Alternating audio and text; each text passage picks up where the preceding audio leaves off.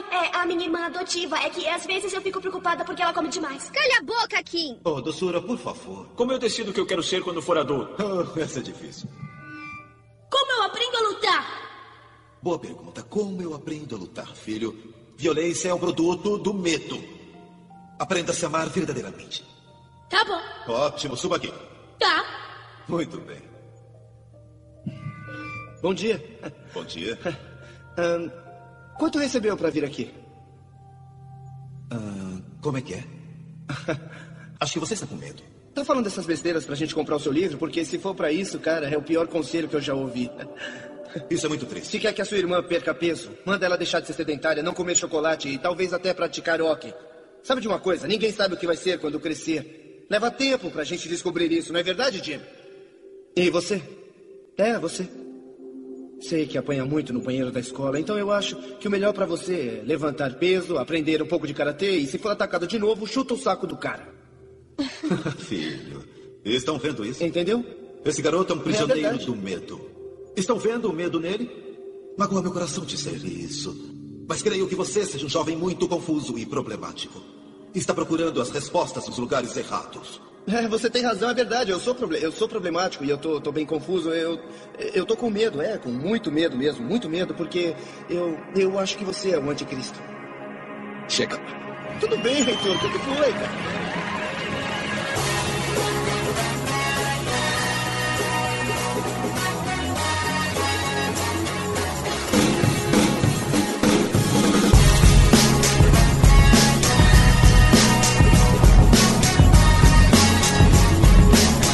Bem-vindos, senhoras e senhores, a mais um podcast para falar sobre filmes e séries de TV. Nós somos os podcastinadores, eu sou o Gustavo Guimarães, e aqui comigo, quebrando a cabeça na frente da TV, estão Elvésio Parente. Abre os olhos. Que voz foi essa, cara? Você, your você engasgou na hora, não? Não, é aquele negócio meio sussurrado que nem tá lá. É o, é o, é o despertador do cara que fica falando Abre os olhos. É um negócio meio sussurrado. Vanilla Sky. Tá bom, tá bom, tá bom. É o Vanilla Sky original, né? Assim. É, então, próximo. Tibério Velasquez. Pô, GG, eu só sei que nada sei, cara. ah, boa. Rodrigo Montaleão. Fala pessoal, aqui é o Royd. Eu até tinha uma entrada melhor do que essa, mas provavelmente ninguém ia entender. boa, boa. E de novo aqui com a gente, o CEO do Abacaxi Voador, Alexandre Amaral. É isso aí, galera, com o cérebro completamente derretido, mas não por ter que desvendar esses filmes todos, mas atorar essa galera aí. Obrigado, cara. Valeu, valeu. Sentir algo pessoal. É, é, pô. Também te amamos. E pela primeira vez aqui com a gente, Fernando Rocha. Aí eu vou ficar quietinho, porque eu já vi que o negócio aqui é heavy metal. é, cara, pois é. Aí, Fernando, eu entrei lá na White Shark pra ver a sua loja de filmes e vi que você também vende filme em Laserdisc. Cara, tem algum mercado pra essa porcaria hoje em dia? No momento eu tenho um mercado, um cliente que compra de vez em quando. Cara, ele já comprou dezenas, é um músico. Cara, mas, porra, deve servir maneiro de frisbee, porque era pesadinho, né, cara? E brilha no escuro, assim, deve ser Cara, maneiro. dá, dá pra usar em filme de terror, porque se pegar É. no pescoço. Dá pra fazer cosplay do Capitão América e fazer de escudo aquilo ali, cara. Cara, e se eu não me engano, eu acho que Laserdisc não tinha nem aqueles conteúdos adicionais, né? Não era nada, era só o filme, né? Filme? Chega. Nossa. Uau. Bom, cada um é cada um. Vamos lá, hoje a gente solta a pergunta no ar. O que você entendeu desse filme? Tem tanto filme doido que você acaba de ver e a pessoa do seu lado entendeu uma coisa completamente diferente da sua, que a gente teve a ideia de juntar aí alguns desses casos aqui e dividir com todo mundo. Vamos a eles depois dos e-mails.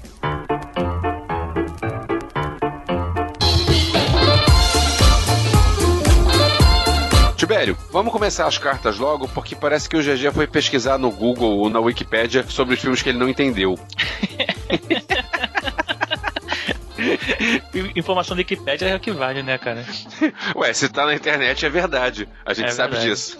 É verdade. E, cara, Tem um e-mail aqui do Maurício Salles. Na verdade, ele mandou dois e-mails aqui. Eu vou ler o primeiro, que foi igual que a gente lançou aquele podcast de musicais. Ele manda assim: Pô, pessoal, fiz mal propaganda do podcast da minha sala. Ele deve ter uma galera mais nova, né? Sala, que é só, só quem fala sala é a galera que estuda ainda, né? e geral na expectativa do tempo sábado e vocês me saem com filmes musicais? Pô, sacanagem. Pô, Maurício, musical é maneiro. E olha, foi divertido, não foi? Vai, e a Marcela canta pra cacete, né? Pô, vamos lá. Ah, podcast é maneiro que assim, tem que atender todos os públicos, né, cara? Pô, foi um dos podcasts que a gente teve mais galera é, entrosada lá no Facebook, mandando mensagem, compartilhando. É, Acho que foi é, esse aí foi o recorde de engajamento no Facebook. A gente viu que tem muita galera que curte musical e que, pelo jeito, não, não, não tinha, não conhecia outros musicais. Mas dessa parte, eu acho que ficou bem legal, hein? Ficou bom, ficou bom. Pois é. E aí depois, quando a gente fez o podcast Marvel, ele mandou outro e-mail assim: Uau, massa! Agora sim, esse foi dos porretas. Mas aí, o adamante não veio do espaço, não, seus malucos. Ele foi inventado na Terra pelo Dr. Perot e é usado até fora da Marvel. O Samurai Jack e os robôs do Aku são de adamantium também. Não, mas é verdade, é porque quem falou isso até fui eu, porque foi aquela discussão assim, ah, porque a Marvel agora não pode mais falar da Mandio, né? Porque quem ficou com o jeito da Mandio foi a galera que ficou com a Fox, que já ficou com o jeito dos X-Men. Agora, pra Marvel, o Vibranium, que é o metal mais fora da Terra. Não tem outra. A Adamantium, pra eles, não existe, né? Então, assim, eles simplesmente não citam. Aí, naquele papo lá, eu falei meio que assim, ah, pô, deixa pra lá, o Vibranium veio do espaço, né? Da Terra. Então foi, tipo, meio que ajudando na desculpa pra eles. Mas, é, realmente, foi, foi inventado por um cara lá, que na época até, inclusive, acho que tentou fazer um, uma mistura lá de um metal diferenciado, misturando o Vibranium com alguma coisa, não sei o que. Um rolo desse aí, cara, whatever. Assim, não importa. Pra Marvel agora, Adamantium só existe nos quadrinhos e eles estão querendo, inclusive, pegar os X-Men e jogar no, no espaço pra poder viver em outro universo paralelo, pra poder tentar ganhar de volta os direitos, né, cara? Tudo marketing. É, bizarro. E o Tibério falou besteira, né? Não, eu falei não, cara. Não, não é besteira, é outra interpretação, tudo bem. Não, eu falei assim, tipo, ah, deixa pra lá. Eu tentei ajudar eles, vamos assim dizer. Beleza. Eles vão beleza. mudar isso, eles vão re rebutar o universo e vão fazer isso. Cara, mas a gente recebeu também uma mensagem lá na Abacaxi Voador, que assim, é aquela imagem que não vai sair nunca mais na sua cabeça. Se liga só. A Carla mandou assim: Meus queridos, tenho uma ideia pra vocês. Que tal que ao invés de somente fazer o nome do podcast parecer com o filme abordado, se vocês saíssem vestidos fazendo cosplay do, do tema, saca? Olha que diferencial, ninguém faz isso. Adoraria ver uma foto do GG de Capitão América, o Tibério de Arqueiro, eu verso de Thor e Rod de Homem de Ferro. A proposta, adorei o programa, melhor de todos que eu vi que abordaram o filme, parabéns. Cara, Olha só, obrigado. Mas é, vou te falar que eu já tive cabelo comprido e barba que nem o Thor. Só que eu era gordo. Então, assim, eu fui numa festa uma vez fantasiado de Obelix. mas pensa bem, o Rod pintado de verde, né? se fosse o Hulk. Ah, não, ela falou. O Rod seria Homem de Ferro. Não ia caber na roupa, Não cara. cabe na roupa. Ia ser... É. Ser- tá engraçado.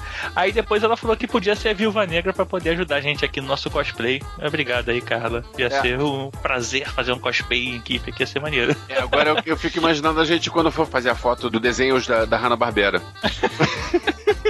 Quem vai se fantasiar de Tom e Jerry? Quem vai se fantasiar de Smurfs? Cara, não é isso, quero ver quando a gente for fazer o cosplay, quando a gente for falar de 300.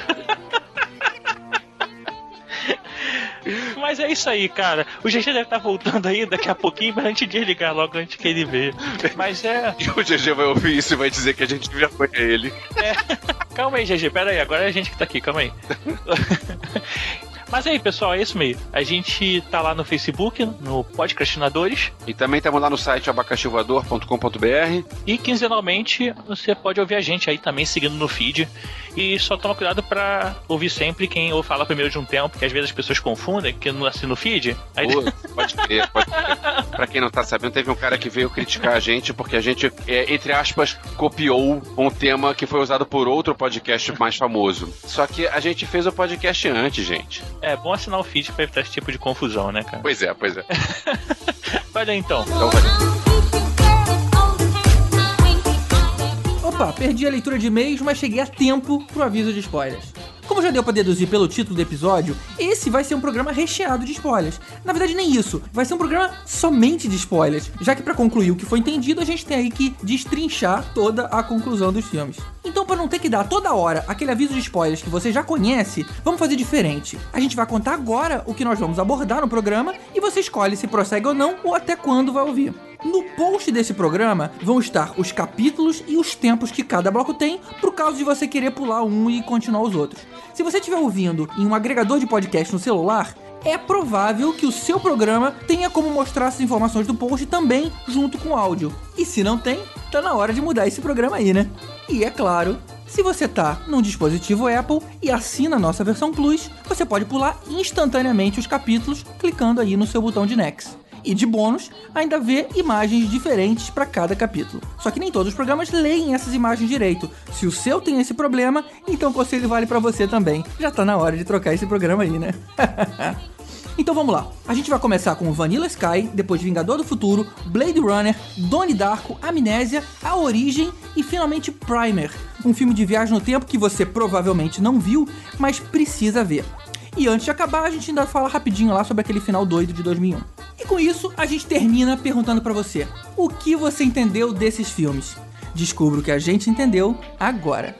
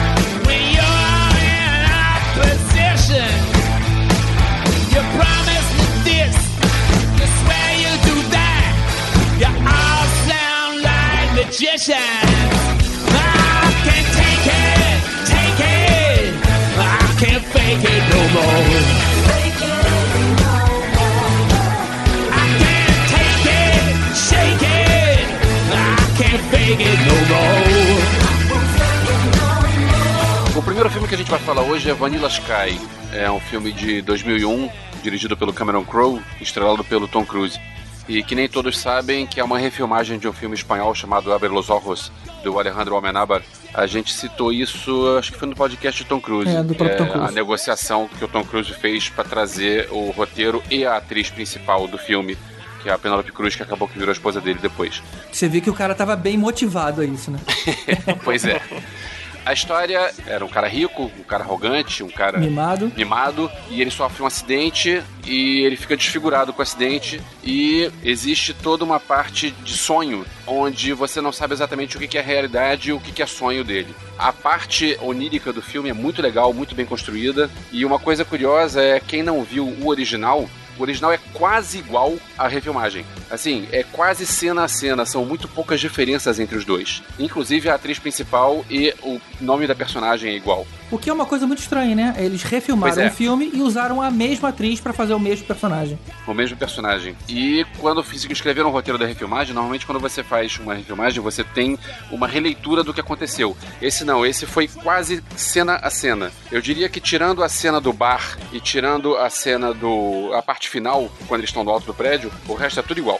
Então, cara, Vanilla Sky é aquela parada. Tem muita gente que fala que, ah, vi a primeira vez, entendi e tal, tranquilo, não tem problema nenhum. Mas aí, se você parar pra rever assim, o filme ele não deixa claro em que momento é um sonho, em que momento que é a realidade. Na verdade, não... a quebra acontece no meio do filme. Depois você tem que meio que voltar para saber ali onde que teve a mudança, né? É, na verdade, ele mostra a hora que começa. Ah, é, no final do filme tem uma coisa. Isso, aquele cara que explica o filme, ele diz qual é o momento, que é a hora que ele tá na sarjeta.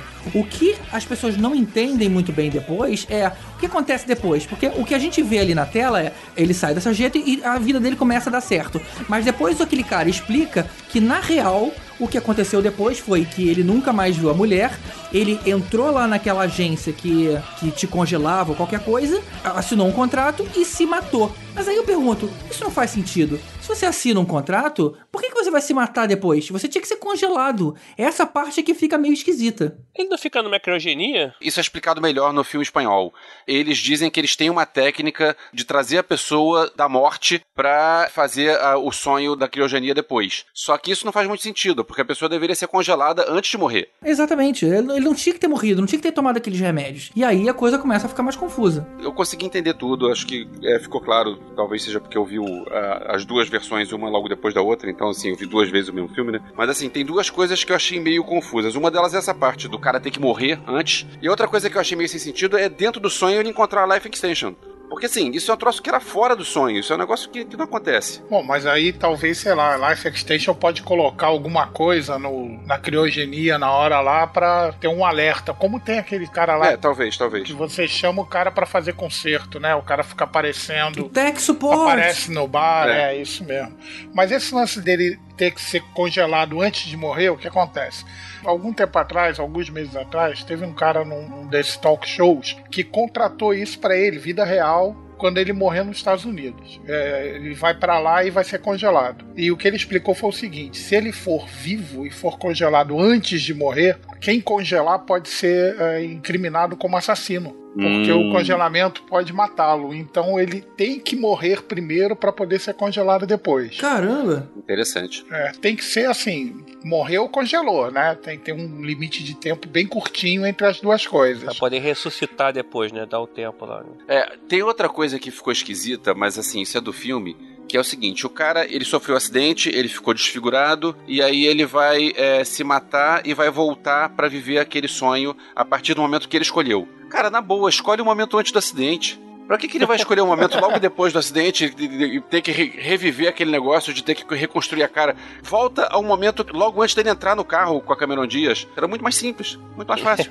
Mas será que ele pode apagar as, as lembranças anteriores? Na verdade, foi apagado a partir de um certo ponto. Eles explicam isso. A partir de um certo ponto é apagado e você não vai se lembrar da morte dele. Ele só vai se lembrar até ele cair na sarjeta bêbado, depois daquela noite. Porque É, ele ele- escolheu isso. Porque ele escolheu isso. Ou seja, se ele tivesse escolhido, ele saiu do apartamento da Penelope Cruz e antes de encontrar a Cameron Diaz que estava no carro lá, Stalker, esse é o momento que ele vai seguir a vida. Então, beleza. Ele nunca reencontrou a Cameron Diaz, ele nunca sofreu um acidente de carro. Mas isso aí é, é- é do filme, isso não é, não é coisa de, de não entender. Vamos voltar à parte que não entende, que não se entende. É, eu acho muito viagem no final ele decidir voltar à vida. Porque você tá voltando à vida, como foi lá dito, 150 anos depois, você não conhece mais ninguém. Ah, mas você não faria isso não, cara? Eu, Eu faria. Eu faria fácil. Eu voltaria na hora. Você ainda tem dinheiro, não tem muito, que ele explica, você Não, ainda tem pois algum é, não tem dinheiro. muito. Mas, cara, mas você vai ver no futuro, de repente, né? E com tecnologia pra se consertar. Ninguém te conhece, você não tem nem, nem identidade. Quem é você? Ninguém vai saber. É porque você morreu, né? Você não vai conhecer mais ninguém. Sei lá, acho muito estranho. Eu vou voltar para um mundo que eu não conheço, ninguém me conhece. Por mais dinheiro que eu tenha, e ele não tinha muito. Se foi, ainda fosse com aquilionário, beleza, mas Com o cara ali explica. Ô, Fernando, você tomaria pílula vermelha ou azul? ah, boa pergunta. Pois é, cara. Eu prefiro a realidade sempre. Mas ali na, na Matrix é outro, é outro sentido. Outro sentido. Você, o, o fato de você, é, digamos, ficar no sonho da Matrix não é um sonho bacana. Mas o sonho que ele estava tendo no Life Extension, putz, grila, eu vou continuar aqui com a Penélope, vou ficar com as duas. Uma hora eu vejo o rosto da Penélope, outra hora eu vejo o rosto da outra moça lá, e vou ficar aqui me divertindo. Pra que, que eu vou voltar pro mundo que eu não conheço nada e ninguém me conhece? Bom, pior Acho seria se fosse isso. uma gata e uma baranga, né? De repente ele tá lá. Ah, não! É só se ele acostumar, ele se acostumar com que uma hora é a câmera, uma outra hora é a Penélope, tá tudo bem. Mas olha só, a, a parada é o seguinte: se ele tava morto, como que diabos que ele conseguia viver dentro da mente? A mente não morreu, morreu só o corpo? Ah, e era a tecnologia de É. lá da, da Life Extension, pô. Entendi. Eles conseguiam criar um sonho lúcido na cabeça dele enquanto ele tava congelado. O pacote Ele do, estava morto, de serviço, mas o pacote de antes. serviço dos caras era esse, pô. Não, então, entendeu? A parada, a parada que eu acho mais louca do filme, assim, que pode dar a entender que ele tá morto mesmo, é porque, assim, ele não teria como tá tendo aquele, aquelas sensações, tudo aquilo, se ele realmente morreu antes, entendeu? Por isso que eu tô falando, ele teria que ter sido congelado vivo, e aí talvez aí você aciona o cérebro de alguma forma, mas. Não, mas aí Morto, assim, cara. O, que, o que determinou a morte do cara? O coração do cara parou de bater, o cérebro às vezes tava funcionando ainda. Pois é, é o, é o que o Fernando explicou. Se fosse assim, que eu, eu concordo contigo que faz lógica, é, se fosse assim, é, o, a Life Extension podia ser acusada de morte, de assassinato. Tem morte cerebral e o corpo continua funcionando, mas não tem morte do corpo e o cérebro continua funcionando. Por um tempo, por um tempo ele continua funcionando, cara. Ele devia ter um negócio de chegar e, e entrar em contato logo pra assim que ele to, que tomou lá as drogas pra se matar, já via a galera pra levar o corpo dele. É aquela coisa do buraco legal. O cara tem que esperar, sei lá, três segundos, nem que seja lá, mas assim, o cara morreu, então morreu. Pra efeitos legais ele tá morto. Mas É. pra medicina ainda dá pra fazer alguma coisa, entendeu? É, se for, tinha, podia ter botado o corpo dele, o cérebro dele numa máquina melhorzinha do que quando acabou, né? Quando ele resolve voltar pra vida, então, pô. Ia ser maneiro ele lá na sala de recuperação e olha pro lado tá o Walt Disney, né? É, o Walt Disney. O Walt Disney. Mas então ele morreu, tava no sonho até o final do filme, aí ele se dá conta que ele tava dentro de um sonho, chama o suporte técnico, fala que quer voltar, e aí ele volta e, e aí vê que tá no futuro e acabou. É assim que acaba o filme. É exatamente assim.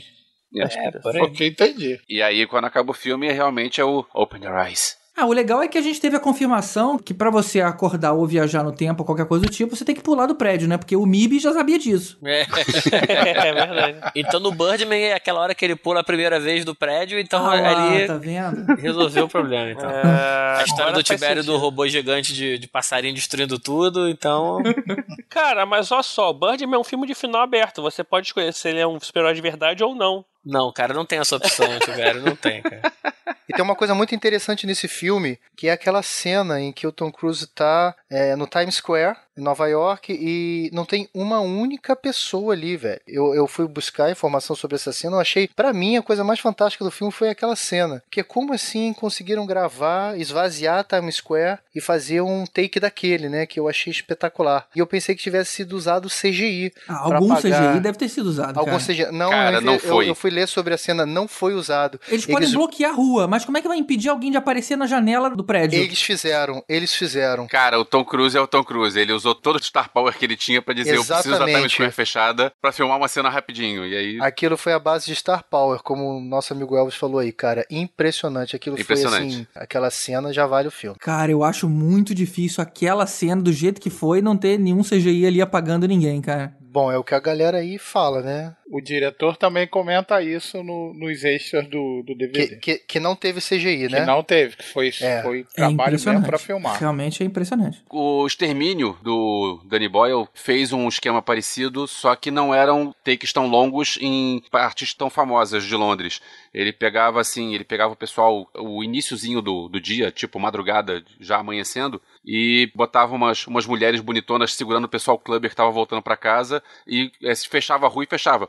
E, e filmava rapidinho. Só que era num estágio bem menor do que o que o Cameron Crowe fez no Vanilla Sky nessa cena do Times Square. É, mas na cena, no, no geral, no final, ficou maneiro no, no extermínio. Parecia que era uma tomada grande. Mas onde que foi, Elvis? Londres. A locação, Londres.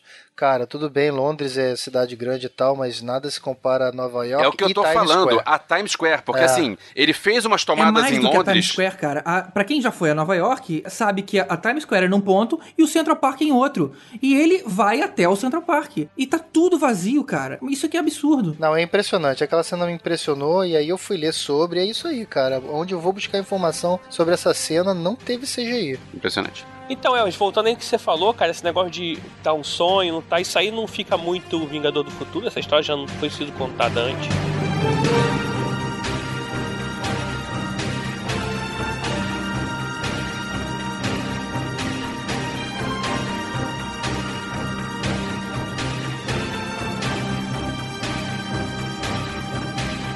É o Vingador do Futuro, passando rapidinho aqui uma sinopse dele. É o filme passado do Schwarzenegger, passado em Marte. Ele era um trabalhador, tipo um operário, e aí ele tinha sonhos de ter outra vida, de ter uma vida paralela, de ser um espião. E aí ele tem a chance de viver isso quando ele tem uma empresa chamada Recall que implantava memórias nas cabeças das pessoas, né? E você ia lá voluntariamente e você poderia, ao invés de você efetivamente fazer uma viagem ou pular de bungee jump, fazer alguma coisa, você pagava pagava para ter uma memória disso implantada e para você aquela coisa seria real. E é aí que é o grande segredo do filme, né? Que nesse momento que ele entra na máquina e ele escolhe uma aventura de, de espionagem, ele seria um espião na memória dele, é aí que a gente tem a grande, o grande plot do filme que se divide ali, que a gente fica na grande dúvida, aquilo tudo que a gente viu do filme a partir daquele ponto é verdade ou é só a simulação, a, a memória implantada da Recall na cabeça dele, né? E o filme vai até o final sem deixar claro, sem explicar exatamente o que era aquilo, né? Na verdade, o filme não se passa em Marte, o filme se passa na Terra e ele queria uma viagem para Marte, só que uma viagem É. era cara, então ele vai, vai comprar um implante de Ah, viagem. é verdade. Um implante de memória de uma viagem. E aí o cara pergunta: você quer isso com aventura? Né? E o cara, sim, eu quero. E aí, quando a.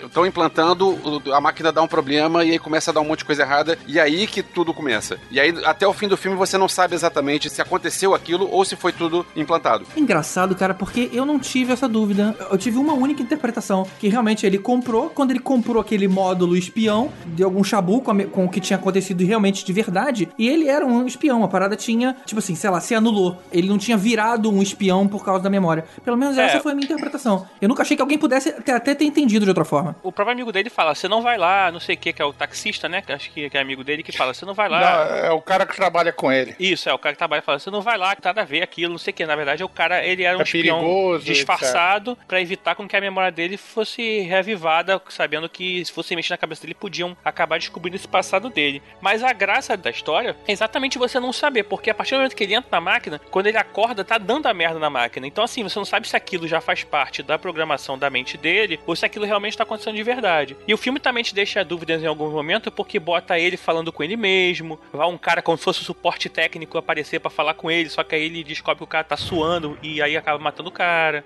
Mas por outro lado, ele também escolhe qual é a ser a mulher que é a ser a amiga dele, que é aquela morena, né? E na verdade, assim, é- a mulher é exatamente do jeito que ele descreve que ela tem que ser. Então, será que realmente era um sonho? Será que não era? Então fica sempre essa dúvida, né? E o filme, no final, ele não, não diz se era ou não. Eu acho que tem isso não pelo seguinte: o porquê que a máquina dá problema? Porque eles já tinham implantado uma memória nele. Isso, tinha feito uma lavagem cerebral É nele. esse o problema. E a mulher, ele já conhecia, porque ele já teve em Marte. Ele já conhecia a mulher. Sim, mas isso aí é o que a Recall quer que você saiba. Isso, esse foi o grande artifício É, do filme. pois é. Ele, é o- ele, dentro da memória dele, acontecer que deu problema e que ele tinha uma memória Isso. passada de que ele era um agente secreto. Olha só, isso nunca podia ser inventado pela Recall, porque eles nunca iam colocar personagens que existem. De repente até coloca um personagem que existe de alguém famoso, mas você pegar um desconhecido, eu vou sonhar com aquele desconhecido e aquele desconhecido existe, não faz sentido. E quem Se- disse que o desconhecido existe? Pô, cara, a Morena existia.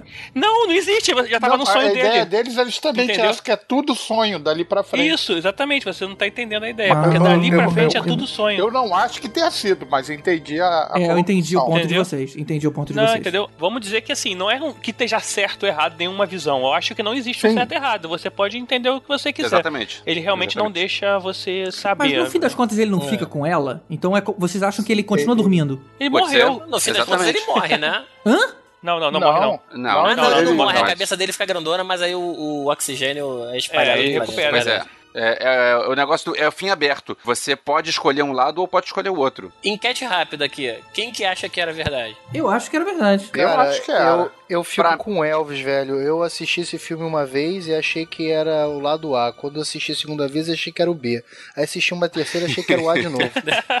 Eu, eu, particularmente, acho que era verdade. Eu, particularmente, acho que foi tudo implante. Eu nunca vi como sonho, mas agora que vocês levantaram a bola, próxima vez que eu for assistir, eu tento olhar de outra forma. Pois é, de repente esse filme não tem nada demais e a gente é que tá tentando achar cabelo no sovaco da cobra. é possível também. né? Apesar de já ter jogado nos dois times, eu acho que eu fico com a versão de que foi tudo verdade. Eu lembro de ter saído desse filme com uma impressão até muito boa, porque é, eu não esperava, a minha interpretação na época era, o cara era, na verdade, um canalha, tanto que ele Isso. fica conversando com ele mesmo pelo vídeo, e a partir do novo implante, ele virou uma pessoa boa. Então, ou seja, a personalidade dele teria mudado. Eu achei maneiro essa interpretação. Nunca tinha Ah, pensado teve em uma outra. sacada muito boa que deixou a gente bem na dúvida, que era a mulher dele, né? A Sharon Stone no filme, porque a mulher dele se mostra uma, uma pessoa que tava ali pra, exatamente para monitorar se ele ia começar a recobrar a memória, né? Ela tava jogando jogando contra ele ali. E isso acontece no filme, a gente fica naquela dúvida, né? Tipo, faz muito sentido, né? Não, na Ele- verdade não faz o menor sentido. Você vai pagar alguém pra morar com outra pessoa, porque eu, eu não quero que a memória dele volta. Mata, essa- mata esse cara de uma vez. Aí Essa não, foi tem ótima. toda uma estrutura pra viver com o cara, pra saber se ele algum dia ia suspeitar Não. de alguma coisa. Mas eles não queriam matar porque o cara era um, era um puta agente secreto. Eles podiam querer usar o cara de novo mais pra frente. Não, e eles estavam usando ele tudo preso, né, isso. cara? tudo isso foi feito para que ele fosse para Marte e se infiltrasse lá e conseguisse o segredo do Quator. Isso, É. do, do, do alienzinho Agora, da barriga Do lá. além da barriga. Ah, tem um detalhe importante que a gente precisa falar. Isso aí é, é sobre o original da década de 80, porque a refilmagem não deixa nada em aberto. Ah, eu Ah, tinha até esquecido refilmagem. que tinha refilmagem. É verdade. Ah, eu vi. refilmagem- a Eu não refilmagem não é ruim, refilmagem. não. Mas Não o é. problema é que você compara com o original e é muito pior do que o original. Mas é outro filme, né, cara, praticamente. Eles só usaram o nome. Se você pensar é, que é outro filme que não tem nada a ver, ah, é um filme legalzinho. Agora, Não, sim. eu achei um filme bom, cara. Ele tem várias referências ao original. E tem uma porrada Sim, que a claro. Jessica Biel e a Charlize Theron, não é isso? É elas duas? Não, é Não. a Kate Beckinsale. É Kate Beckinsale e a, e a Jessica Biel. Porra, que é melhor que isso? Ah, então eu preciso ver esse filme. Mas agora, eu acho que a gente ficou muito influenciado, pelo menos quando a gente viu na época, no que o filme lançou, de que era verdade, exatamente por ser o Schwarzenegger. A gente estava acostumado a ver ele como um cara um sinistrão. Um cara que poderia ser tranquilamente um agente secreto, né? Então, É. eu acho que foi mais por aí que a gente, na época, ficou meio com a impressão de que era tudo verdade. Quando na verdade ele era um, um trabalhador bocoque que só queria ter umas férias longe da mulher. É. Quer dizer, longe da mulher não faria sentido porque era Sherry Stone novinha ainda por cima, né?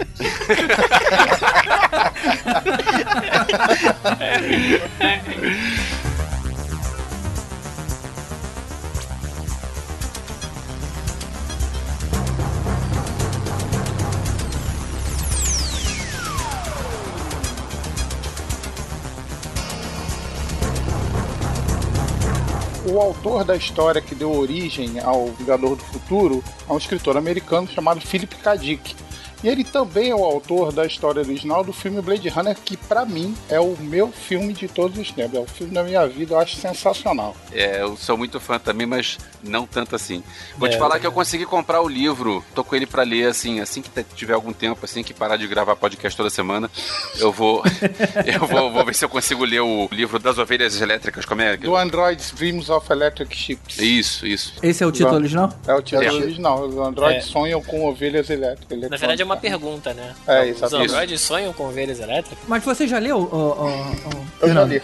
Já li. E tem alguma coisa diferente do, do livro do filme? Tem bastante coisa diferente. É, até onde eu saiba, são, é, o filme foi baseado no livro, não é Ah. uma adaptação. Mas o Philip K. Dick assistiu um copião, ele faleceu pouco depois do, da edição do filme, né, do filme pronto. Ele chegou a assistir um copião e segundo os extras dos DVDs, dos Blu-rays e o livro, eu tenho um livro contando a história do filme, ele gostou do que viu. Ah, que legal. Aprovou o filme. É porque, na verdade, o filme ficou um amálgama entre o próprio livro dele, né, que inspirou o filme, e Neuromancer do William Gibson. William Gibson é o pai do cyberpunk. E aquele visu do Blade Runner é um cyberpunk purinho, vindo do- dos novels do William Gibson, né? Mas que também faz uma referência a Metrópolis, lá do início do século, né? É, você tem várias referências, mas aquele futuro caótico e chuvoso, ácido, sombrio, soturno, aquela bosta de megalópole, como eles mostram, né, no- nas cenas de, de, de close na cidade, né? É um futuro onde as pessoas jogam Atari ainda? É, é- é um-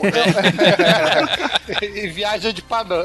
é, é, tudo bem, perdoável, né? Na época que o filme foi feito e tal. Mas não, É, continua, continua, Alexandre. Eu concordo é porque- contigo. Eu- o visual é muito maneiro, muito maneiro. Então, mas a proposta não era prever é, o futuro, né? Justamente era passar a ideia desse mundo caótico que nós, seres humanos, transformamos. Eu Acho que a beleza desse filme é justamente a necessidade desesperada que os replicantes tinham de querer se é, manter a dádiva que lhes foi dada, que é a dádiva da vida. Então eles são muito bonitos dentro da concepção deles e são crianças perigosas. Eles duravam o quê? Quatro anos, né?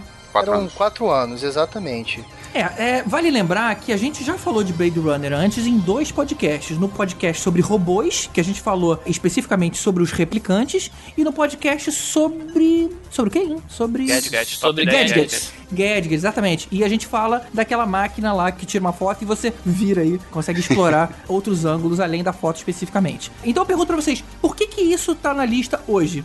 Eu já te pergunto de volta. O Deckard era um replicante ou não era um replicante? É, é por isso que esse filme tá na lista hoje. e é por isso que esse filme tem mais de uma versão. Na verdade, esse filme tem um monte de versão, né? Tem quatro, pelo menos. O corte do diretor, que é a versão que vem desmistificar tudo, porque durante muitos anos, desde que o filme foi lançado, ficou aquela máxima: o Deckard é ou não é um replicante? Ninguém conseguia explicar isso e o final ficou meio que em aberto. Depois, na, na, na versão do diretor, o diretor tendencia o máximo é a explicação de que o Deckard era um replicante. Mas o, que, que, o que, que, leva as pessoas a imaginarem que ele é um replicante? Já que o filme inteiro foi conduzido pra gente acreditar que ele era um humano correndo, caçando replicantes. É o, os sonhos estranhos que ele tem. Justamente o ícone disso é o, unicórnio. De papel, né? Uhum. É, de papel. E a polícia, o, o Olmos, né? Como é o nome do ator? É o Adama. É o Adama. Isso, ah, é o Adama do, do uhum. Battlestar Galactica lá, né? Então, eu tenho para mim que esse cara sabia o tempo todo que o Deckard era um replicante. E só que não foi permitido a ele que soubesse que era um replicante. E ele era, por uma série de motivos, o caçador perfeito. No final, o fato de deixarem lá o unicórnio para ele, aquele final é bolante demais, é fantástico. Cara, para mim, ele não era replicante por um Sim. único motivo, porque ele não usava lápis de olho. Usava. Pronto. Cara, o, essa foi bem É verdade. Agora, o que acontece é que, assim, o Deckard, assim como os outros replicantes, não sabiam que eles eram replicantes, né? E tanto que ele fala lá pra aquela secretária do cara, ele fala, ah, você na verdade tem as, as, memórias da filha dele, né? Peraí, o Rutger Hauer não sabia que ele não, era um replicante? Não, o Roy, o Roy só, sabia, só depois. Sim, sabia. A Rachel era a única que não sabia, os outros sabiam. Eles tinham teste para saber se o cara era replicante ou não. O Voight é, Campos. Ele, ele, ele sabia. Pois é. A Rachel não sabia que ela era uma replicante. Então, assim, pode ser o mesmo modelo que o Deckard, né? Ela era o replicante perfeito, né? ela era uma novidade em que o Tyrell colocou memória. Exatamente. A memória nela é que fazia diferença. Ela, ela lembrava de coisas. Então, pô, se eu lembro de alguma coisa, eu não sou uma replicante. A ideia era essa. Então, mas a ideia é a gente repassar essa informação pro Deckard, que também tinha memória, que também poderia ser um replicante que não tinha conhecimento disso. Só quem aparentemente saberia é do Gaff, que inclusive fala para ele, é tipo, li seus arquivos, amigo, tal, não sei o que. Isso, ele fala isso mesmo. Entendeu? Ela não tinha interesse que o Deckard soubesse que era um replicante enquanto ele caçava outros replicantes. Isso, exatamente. Depois que o Roy, que era o chefe e tal, morreu, e aquela cena é uma das mais bonitas de toda a história do cinema. Porque ele tinha o poder de matar o Deca, mas ele entende o valor da vida mesmo no final, quando a vida dele está esvaindo, está acabando a validade. E ele, ele permite que o Deca viva justamente por ansiar tanto por viver. E ele não mata o Deca por causa disso. Essa é a minha visão, né? Cara, eu tô tendo sentimentos conflitantes agora. É, é por um lado que realmente faz sentido vocês falando agora. O Deca, ele não tinha emoções muito fortes, então mesmo quando ele tava perseguindo, ele nunca tava com medo ou, ou assustado. Ele tava. Até mesmo quando, aquela cena que ele tá quase caindo do prédio. Ele, sabe, quando ele tenta pular e escorrega e fica segurando pelas mãos. Ele não tá desesperado ali, ele tá focado em resolver um problema. Então, por um lado, ele não tinha emoção. Agora, por outro, quando você tem um embate entre os dois, o Rutger Hauer consegue dar um soco e quebrar uma parede de azulejo. E o Deckard não tem essa força toda. Por que será que eles iam ter feito um androide tão mais evoluído, com memórias e tudo, mas com um corpo é, reduzido? É, é, assim como lá, é, isso que você falou é extremamente concernente. Assim como o Tyrell criou a Rachel e a Rachel é uma espécie de Nexus versão, sei lá, 2.0 alpha, alguma coisa mais avançada, o Deckard poderia ser algo aquém uma primeira versão, alguma coisa desse tipo. Ninguém me tira isso da cabeça. Depois veio o Director's Cut e o Ridley Scott falando que ele era um replicante e tal. Ah, ele Mas chegou a dar resposta? Falou, falou, falou. Sim, sim. Olha só. Essa versão ela foi justamente para trazer você a um final aberto. Não fica claro uhum. e na verdade ele não induz nem para um lado nem para o outro. Ele deixa aberto para discussão. Depois é que ele veio com essa história de que ah não, o Decker é um replicante. É, a versão do diretor induz muito mais a você pensar isso, que o Deckard é é um replicante. Ele, ele fez de propósito. Ele, ele fez de propósito. Cara. Não, mas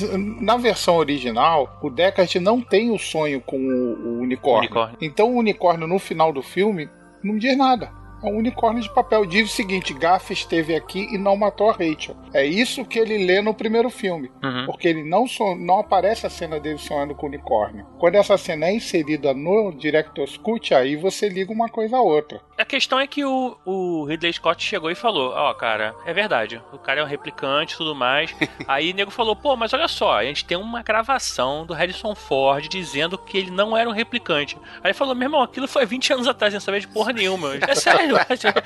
Ele falou, é, mas agora eu já convenci ele que não é e pronto, mano, ganhei. No livro, vocês que leram o livro, tem alguma coisa mais clara ou, ou não tem nada a ver? Cara, no livro também acho que não, não, não deixa muito claro, não. Eu acho que no livro tende mais a ele ser gente do que um, um replicante. É que no livro não é versão do diretor, né? É, pois é. Mas a, a cena que o Alexandre comentou, que o, o Rutger Hauer salva o Deckard, essa cena eu gosto muito dela na versão do cinema que tem o voice-over, que muita gente não gosta, mas que eu acho muito legal. Que ele faz como se fosse um filme no ar, né? Uhum. E ali ele fala: ele me salvou porque naquele momento ele tinha as mesmas dúvidas que todos nós temos: de onde vem, para onde eu vou, quanto tempo eu tenho de vida. Realmente é uma cena lindíssima de ficar arrepiado de assistir. Peraí, todos nós temos, de repente ele tava se co- comparando com outros replicantes, então. Também poderia É. ser esse sentido. Podia ser. Ô, Fernando, eu ouvi uma história na época, quer dizer, na época. eh, não, não na época do lançamento, porque na época do lançamento eu ainda era novo demais. Mas, assim, eu ouvi uma história há bastante tempo que diz que essa eh, narração do Harrison Ford com cara de filme no ar foi um troço feito de propósito, de má vontade. Exatamente. Porque o Ridley Scott não queria ter isso, só que o, o estúdio queria. Aí ele disse pro Harrison Ford, ó, faz um troço, mas com mó má vontade. Faz um troço assim, pra ficar muito É ruim, verdade. pra ninguém gostar disso, e aí vão vetar. E aí todo mundo disse, cara, genial, ficou igual ao filme no ar.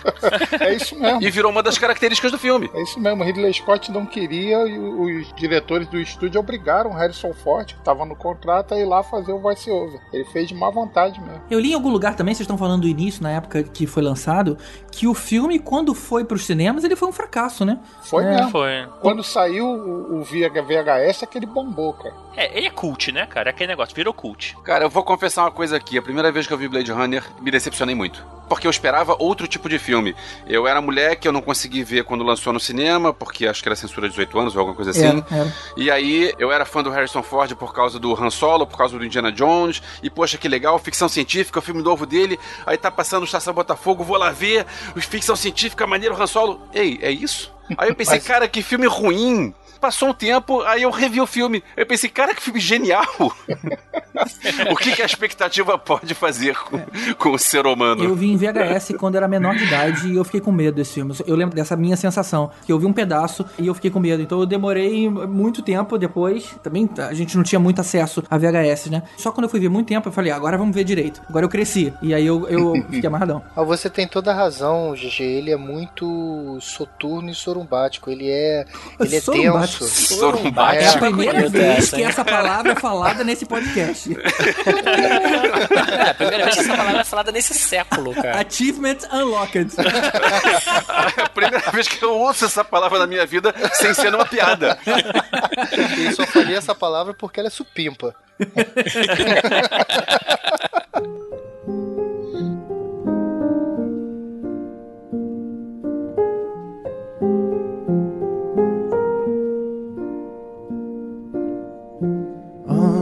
around me are familiar faces, worn out places, worn out faces, bright and early for their daily races, going nowhere, going nowhere. Their tears are filling up their glasses, no expression, no expression. Drown my sorrow. No tomorrow, no tomorrow. And I find it kinda funny, I find it kinda sad. The dreams in which I'm dying are the best I've ever had. I find it hard to tell you, I find it hard to take. When people run in circles, it's a very, very mad E falando em filme que ganhou relevância muito tempo depois de ter sido lançado, a gente tem Doni Darko de 2001. Lembrando que o filme foi escrito e dirigido pelo Richard Kelly quando tinha 25 anos de idade ainda. O Richard Kelly é um cara que tem uma, cara- uma carreira curiosa, porque depois desse ele dirigiu outros dois filmes só. Ele fez Donnie Darko, depois fez um filme em 2006, depois outro em 2009 e tá previsto um outro em 2016. Mas assim, é, é o cara que, que tem uma carreira bastante incomum. Assim como o filme dele, que também é bastante incomum. Mas vamos fazer uma sinopse rápida. Quem é que pode explicar rapidinho do que, que se trata o filme? Cara, olha só, fazer a sinopse de Donnie Darko é tão difícil quanto tentar entender esse filme, mas vamos lá. É um filme bem excêntrico, o próprio protagonista é, me parece um jovem brilhante, com alguns problemas tipo esquizofrenia. Ele cursa o colegial, mas ele meio que despreza a grande maioria dos colegas da escola e tal, e ele começa a ter umas visões. Em especial um coelho monstruoso, que só ele, a princípio, parece e consegue ver, né? E aí esse coelho vai levando ele a fazer algumas coisas, algumas brincadeiras, né, destrutivas, de uma certa forma até humilhantes para quem tá à volta, né? E hum, um dia desses essa visão traz ele para fora de casa porque acontece um evento que esse coelho acaba meio que entre aspas salvando a vida dele. Vale a gente mencionar que apesar do moleque ter 25 anos, ele conseguiu juntar um pessoal muito bom nesse filme. A gente tem aí a Drew Barrymore, a gente tem o Patrick Swayze, é, quem mais de grande tá nesse filme, de famoso? Mais grande hoje ou antigamente? Porque o Jack Gyllenhaal não era famoso na época, né? Hoje ele até tem uma faminha aí. Uma faminha não, hoje ele tem uma boa fama. uma faminha. não é Jake Gyllenhaal, ou é Jack? É Jake, né? Jake. Jake. Jake. Jake. Gyllenhaal. É, eu, isso aí, eu acho que foi o seguinte: é, atores são seduzidos por é, roteiros diferentes. Provavelmente ele teve contato com a Drew Barrymore, que também está na produção do filme, e ela apresentou esse roteiro para outros atores e ele conseguiu com isso juntar um elenco legal. Porque afinal é um filme diferente. Então o ator tá pensando assim: ah, eu tenho aqui o filme que eu vou fazer, o blockbuster que eu vou fazer pela minha carreira, mas poxa, tem esse outro filme aqui que pode ser um troço interessante e diferente na minha carreira. Então, às vezes conseguem. diferente na carreira, na vida de qualquer um. Quem faz, quem produz, quem dirige, quem assiste. O camarada pegou o script, olhou aquele negócio assim, puta que pariu, velho, não entendi nada, tem que fazer parte desse filme. é verdade, cara. Tá, talvez seja para conseguir encontrar o roteirista e perguntar o que, que tu queria dizer com aquilo. Que porra é essa, cara? Tudo bem, agora a gente acabou de filmar essa porra. Do... Que porra é essa toda que aconteceu? E o pior é que a maluquice não é só a vida do Donnie Darko ou que achava que aconteceu com ele. Os personagens ali eram, eram bizarros. O Patrick Swayze era um, era um modelo de personalidade e era um pedófilo. A Drew Barrymore era uma professora que era maluca. Eu lembro que tem uma cena, cara, que me chocou naquela época. A mulher tá dando aula e de repente chega uma aluna nova que veio a ser até a namoradinha do Donnie Darko e ela a, aparece pela primeira vez na sala e pergunta para ela onde é que ela tinha que sentar. Ela fala: faz o seguinte, senta do lado do garoto que você achar mais bonito e pede pra turma ficar olhando para ela. Porra, cara, que, que, que, situação mais bizarra que ela deixa a menina que acabou de chegar, cara. Detalhe que essa daí é a Diana Malone, que hoje em dia tá bem lá no elenco dos Jogos Vorazes, né? Cara, o grande problema de Donnie Darko é o seguinte: é o mesmo problema de uma porrada de filme de viagem no tempo. Aquela porra dá um nó na caralha toda, maluco. Chega hora que não sabe mais quem é porque o cara tá lá, o que que tá acontecendo. Negócio de universo paralelo, universo primário, e que aí, porra, tem duas turbinas, aí tem uma porra de um coelho que feio pra caralho. E assim, e isso aí, cara, ninguém tem explicação pra essa porra, ninguém consegue explicar, cara. É, na verdade tudo vale da interpretação de cada um. Deixa eu dizer como é que eu interpretei. A gente sabia que ele, ele tinha uma esquizofrenia diferenciada. E não sabíamos por quê. A gente tem que meio que aceitar que a esquizofrenia dele era diferente. E isso fazia ele ver, na minha interpretação de novo, um coelho que veio do futuro. Porque, na verdade, a gente sabe de onde veio aquele coelho. É, então, o fato de existir um coelho significa que uma série de eventos já aconteceu e por isso fez o coelho existir. Então, ele ver esse coelho significa que aquele coelho não é dali. Esse coelho começou a dar corda para estimular esse lado zangado desse garoto, esse lado problema, e ele começou a, agir de forma irresponsável em uma série de coisas. Independentemente, tipo, ele acabou descobrindo um pedófilo, isso foi bom, mas ele ele depredava patrimônio público, ele arrumou uma briga, que foi até quando acabou causando a morte da namorada. Mas, ou seja, a personalidade dele começou a ser potencializada pelos conselhos malucos lá do coelho. E aí, em algum momento, ele consegue conversar com um professor e ele descobre a existência de um livro que falava sobre viagem no tempo. Esse livro, quando ele leu, ele deu a entender, ele, depois ele descobriu quem era a autora do livro, que era uma, uma velha maluca, e ele concluiu que a pessoa que escreveu aquele livro efetivamente já passou por aquilo, já tinha viajado no tempo, porque as alucinações que ele tinha estavam escritas no, no livro, como por exemplo aquela minhoca aquática, sei lá, que saía do corpo das pessoas, e é, é quase como se fosse a vontade, ia guiando todo mundo. Ele nunca tinha falado pra ninguém, de repente ele vê aquilo ali escrito no livro. O que, que ele imagina? Não, não importa o motivo, mas ele viu um desenho que ele estava experimentando. Então, ou seja, ele imaginava, aquela pessoa já passou por isso. Você tem um livro que fala sobre aquele negócio, e no final do filme já tinha acontecido tanta merda. A garota morreu, ele acabou matando o, o garoto, o Frank, né? Que acabou virando coelho. Que ele falou, cara, a única solução é desfazer tudo isso. Eu, preciso voltar à minha vida. E aí, essas coisas todas iam deixar de acontecer. Então, quem é que poderia explicar pra ele ou ajudá-lo a voltar no tempo? A pessoa que escreveu um livro sobre isso. Então, o que não mostra o filme, o que é aberto é: isso foi conversado, ele descobriu uma forma de voltar no tempo, ele sabia que uma turbina ia cair em determinado lugar. E ele escolheu ficar ali, porque dessa vez ele morrendo, nada daquilo ali iria acontecer. Essa foi a interpretação que eu tive. Bizarro.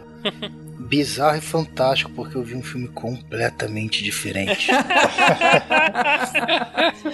eu tive exatamente esse mesmo pensamento. Eu acho que o filme não se trata de uma viagem no tempo, apesar de tudo indicar que ele viaja no tempo. Para mim, se trata de um filme multidimensional. Ele trata todos os personagens do filme de forma multidimensional. Ele, ele é como se fosse uma grande quarta dimensão misturada com física quântica, o que você quiser pensar. O filme ele poderia ter dois minutos.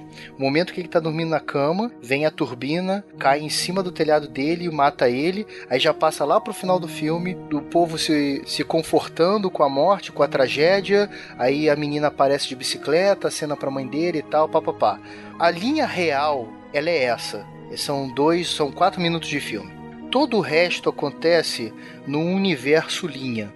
Então, vamos chamar de universo normal o momento em que é a realidade que nós vivemos, Uhum. e o universo linha é quando ele abre para uma quarta dimensão, vamos dizer assim. No momento em que a turbina vai cair em cima dele, que vai causar a morte dele, destruindo o telhado da casa, a partir dali começa a quarta dimensão. Aí aparece o coelho, e o coelho retira ele da casa e traz ele pro lado de fora. A turbina cai, parece uma explosão e tal, todo mundo acorda, e aí fica todo mundo feliz porque ninguém questiona, porque cargas d'água ele tinha saído. Aí fica a ideia de que ele era meio sonâmbulo e tal. Você vê que é um garoto excêntrico e é, ele é brilhante, mas ele é problemático, provavelmente esquizofrênico. Mas como é que Ele- isso explica uma turbina aparecer do nada? Já que a turbina era de um avião que caiu 28 dias na frente. Então, é uma corrupção do nosso universo projetado em outra dimensão. Tanto é que a gente sabe que a, a turbina aparece do nada, não tem avião, ninguém sabe de um avião que caiu, de onde que ela vem. Depois, ao, ao, ao longo do filme, tem uma coisa que explica o que está acontecendo de forma faseada, né? Que é aquele livro que um dos professores dá ao Doni Darko, escrito por aquela velha que parece uma louca, Uhum. como toda velha louca, que, que não tem sentido, na verdade ela é uma grande sábia, foi uma peça fundamental. É, não, na verdade, isso ficou até muito claro. Ela era louca porque ela tinha um conhecimento. Ela ficou maluca por causa do conhecimento. O que ela descobriu foi demais pra mente dela. Exatamente, isso aí eu concordo também. É, e tanto é que ela escreveu um livro. Em algum momento no livro, lá na frente no filme, fala que o vivo, o receptor vivo, porque você tem o receptor morto e todos os outros. São, são os mortos manipulados e os vivos manipulados. Caramba. O receptor vivo era o Doni Darko, porque ele que teve o contato com a peça de metal. A corrupção na quarta dimensão acontecia através de uma peça de metal. Uma puta peça de metal caiu no telhado dele. Uma turbina de um avião que não existia, ninguém sabe onde estava esse avião. Ali começou a corrupção. Ele teve esse contato. Quando a turbina caiu em cima dele, transformou ele automaticamente no receptor vivo. Cara, eu não É, sei qual é a versão mais maluca, se é a minha ou é a sua. Não, mas, mas, mas se liga. E aí você vê assim, como que todas as outras pessoas participam dessa grande loucura. Ele tem 28 dias para salvar todo um plano de existência, que é o universo padrão, o universo normal, onde todos nós estamos inseridos. Ele tem 28 dias. Na verdade, são tipo 28 dias e um pouquinho, né? Tem um. um- Tinha até essa tatuagem nele. Era 28 dias, 6 horas, 42 minutos e 12 Isso. segundos. Quer ver uma coisa engraçada? Se você pegar esses números, 28, 6, 42 e 12, e mudar um em cada um dos números, você tem 27 dias, 7 horas, 43 minutos e 11 segundos, que é precisamente o tempo do ciclo lunar. Maneiro, né? Caralho, na moral, mano. E os números do Lost, onde é que entram?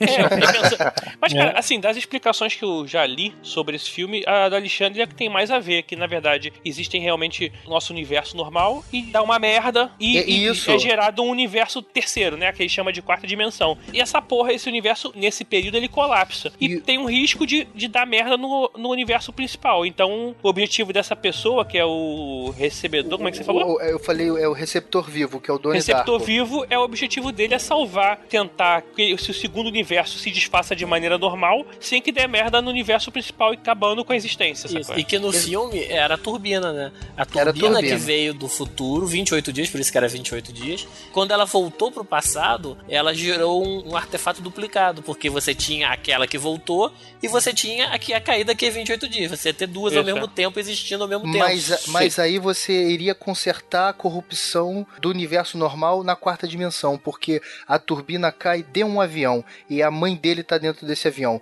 O coelho leva ele a fazer e desencadear ações que fazem com que os vivos manipulados por toda essa energia comandada pelo receptor vivo fizessem parte de um grande teatro de encenações que culminassem nisso. A missão do Donnie Darko era consertar essa corrupção e colocar a turbina no lugar certo. Ele não precisava ter morrido, mas ele morreu porque a turbina ao cair não dava chance dele, no universo padrão, de se salvar. Aquilo foi um incidente, um- foi um acidente mortal que não tinha como salvar. Mas a Mama Death lá, a vovó Morte lá, a, louca, ela foi uma pessoa que experimentou a mesma coisa que o Donnie Darko num passado muito longínquo lá. Ela passou pelo mesmo estresse, pelo mesmo processo, só que ela sobreviveu. É, ela não sobreviveu, precisou né? morrer. Ela retornou ao universo padrão e continuou. Não houve viagem no tempo, não teve duplicata, não teve nada. Ela ultrapassou a barreira da quarta dimensão, ficou um pouquinho lá, provavelmente uns 28 dias,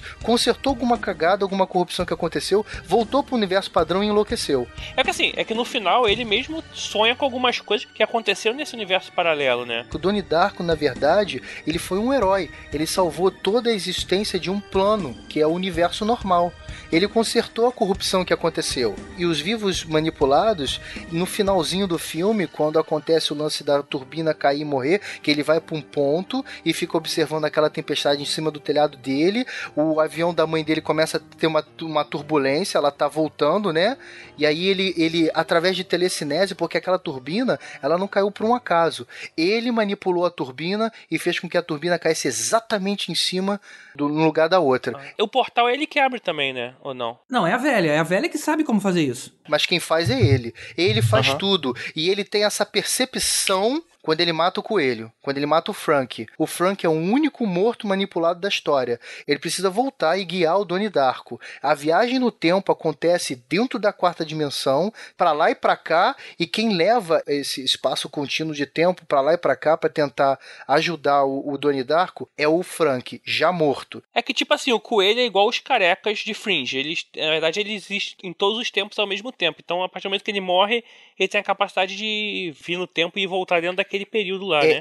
É, é, uma da expli- dimensão. é uma explicação. Aí já entra muita loucura física quântica e outras coisas que a minha cabecinha não alcança. É, vou te falar que a, a minha interpretação foi um pouco mais simples. Agora, Eu- você acha, assim, acha que tem um quê religioso nesse filme? Sabe que é uma parada que eu penso? Ele não precisava morrer, cara. Pois é, ele morrer é uma coisa a favor da minha interpretação. Como se ele quisesse, cara, eu preciso voltar. Ou não ele fisicamente, mas a mente dele voltaria pra evitar que ele cometesse aquela série de ações pra preservar no, final, no fim das contas a garota. Entra, senão entraria em loop infinito, é isso que você está dizendo assim? Não, não, simplesmente a- o universo normal seria o Frank morreu e a mulher morreu e a namorada morreu. Só que ele fala assim: caramba, que merda que eu fiz. Por minha causa, muita coisa errada aconteceu. Eu vou lá falar com a velha e a única coisa poderosa que a velha teria feito seria arrumar uma forma de mandar aquela turbina, como ela mexe no Uhum. tempo, ela sabe quando uma turbina vai cair. Então ela mexeu naquela turbina, olha, eu vou jogar aquilo 28 dias antes. E de alguma forma o coelho avisou ele, ou ele sabia. Mas aí, na sua versão, o que que seria o coelho e como é que ele teria poderes. Pois é, isso que eu falei no início. Essa parte a gente tem só que aceitar. Ah, tá. É uma esquizofrenia que permite ver o, garo- o, o coelho no futuro. É o coelho dando todas as dicas pra ele no passado. E tanto que ele não ficou sabendo essas informações do futuro. Ele viveu as informações. Aí ele viu, caramba, eu não gostei de tudo que aconteceu até chegar aqui. Eu quero voltar. Ele, ele não soube aquilo de antecedência. O coelho é um artifício pra te enganar, porque é uma figura dantesca aquele coelho, e você fica se imaginando no começo do filme, até chegar no- quase no finalzinho da morte do Frank, você se pergunta o filme todo, mas que bosta de coelho é esse? Que porra é essa? Mas aquele coelho é como o monolito obsidiano de 2001, Odisseia no Espaço.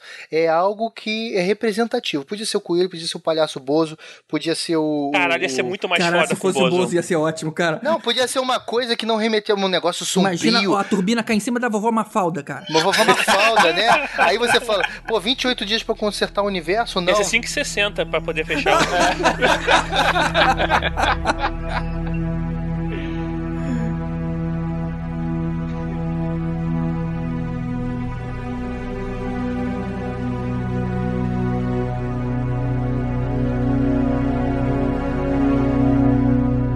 Tem um filme de 2000 que ficou famoso aí, ganhou dois Oscars. E na verdade muita gente tem dificuldade de entender que foi o filme Amnésia, cara, do Christopher Nolan. Que é um puta filmaço, mas assim, Filmaço. ele é contado uma ordem absurdamente louca. Ele começa do final e termina do meio. E ele é contado em, pra poder tentar te ajudar. Ele é colorido, umas partes preto e branco. Só que muita gente tem dificuldade de, de ver a história desse filme porque ela realmente não é uma sequência lógica, né? Ela vai e volta o tempo todo. Então, assim, acho que muita gente tem dificuldade. Não sei se vocês tiveram aí, como é que foi a ver esse filme aí? Eu diria que a dificuldade é a graça do filme, né? Vocês sabem que existe uma versão no DVD pra você ver na ordem cronológica, né? Sério? é, mas é, é caído isso aí. né? Sim, mas assim, pra quem não conseguiu entender Ah, e tem o DVD, vale- é só você chegar e colocar na versão cronológica, não a Ah, versão do ver a diretor. segunda vez, vale ver pela segunda vez pra ver como é que é. Acho legal, não sabia dessa. Pois é. Eu acho maneiro. Dois anos depois teve outro filme na mesma onda, o Irreversível. Sim. É, um filme francês. Uhum. Que Não, na é. verdade Irreversível ficou famoso não por causa disso, ficou famoso por causa das cenas violentas, muito violentas que tem no meio. Então não é o nosso caso agora. Mas o Amnésia tem essa onda de você vê o filme, você não entende, e aí você vê a cena que era pra ser antes. É tudo ao contrário, né? Justamente por isso que esse filme deixa tanta gente com raiva dele. Ele desmonta todos os elos do raciocínio linear. Mas, E- mas acho que esse é o obje- objetivo, porque a, a É, história exato. é de um cara que não conseguia ter memória recente. E você vai vendo o filme sem ter essa memória recente também. Você, você, você se sente ali na vida do cara, tipo assim, o que cena é essa? O- do- Onde é que a gente tá? O cara tá tomando banho. Eu falei, o que, que eu tô fazendo aqui? Cara, quando encaixa uma cena na outra é muito doido, né? Aliás, eu lembro. É. Eu lembro quando, quando eu fui ver esse filme a primeira vez, eu já sabia que ele era ao contrário. A primeira cena do filme é literalmente ao contrário. Filmaram e colocaram a, a filmagem, a, a gravação ao contrário. Aí eu pensei, cara, se o filme inteiro for assim, não vai dar não. Só que depois não, eles pegaram a- as cenas e, e inverteram a ordem das sequências. Mas ele sempre deixa um pouquinho da cena anterior do que apareceu na, na que você acabou de ver. Pra você fazer o Então, link, né? E dá pra você linkar de primeira. Você não precisa assistir até o final pra sa- ligar as coisas, eu acho. E realmente esse lance do DVD de você assistir o filme inteiro na ordem correta, talvez eu não sei se tá, o primeiro momento, o primeiro draft que eles fizeram do, do filme era nessa ordem, mas a cena chave do filme é quando o, o Lenny anota o número da placa do Ted, porque ali é que vai desencadear o Lenny depois achar que o Ted é o cara que matou a mulher Uhum. dele. E ele anota por um outro motivo qualquer. Se, se desentendeu lá com o Lenny, pô, anotou o número da placa e aquela placa no final vai causar a morte do Ted. E se você visse o filme na ordem correta, essa cena que é o, o X do filme apareceria no meio do filme. Então depois ficaria só um suspense assim, o que será que ele vai fazer? Mas você já sabe que uma coisa está ligada à outra. Da maneira como eles colocaram a montagem, esta cena é a última do filme Uhum. Tirando a morte do, do próprio Ted.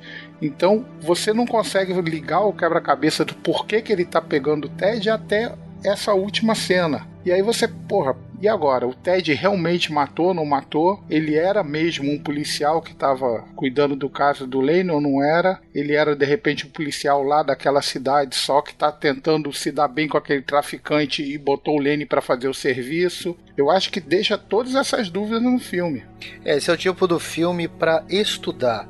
É um filme que se você ver uma vez só, cara, você vai sair do cinema revoltado se você não tiver afinco de voltar até a história e, e, e, tentar realmente de boa vontade entender o filme. Eu já acho que, por exemplo, filmes como 2001 e Donnie Darko já são filmes em que você, na primeira vez que você assiste, se você tiver um pouco de disposição para refletir sobre o que você viu e trazer para o filme inferências da sua própria personalidade, conhecimento, visão de coisas que você tem, experiências e tal, você consegue desvendar ou chegar a uma versão sua que seja.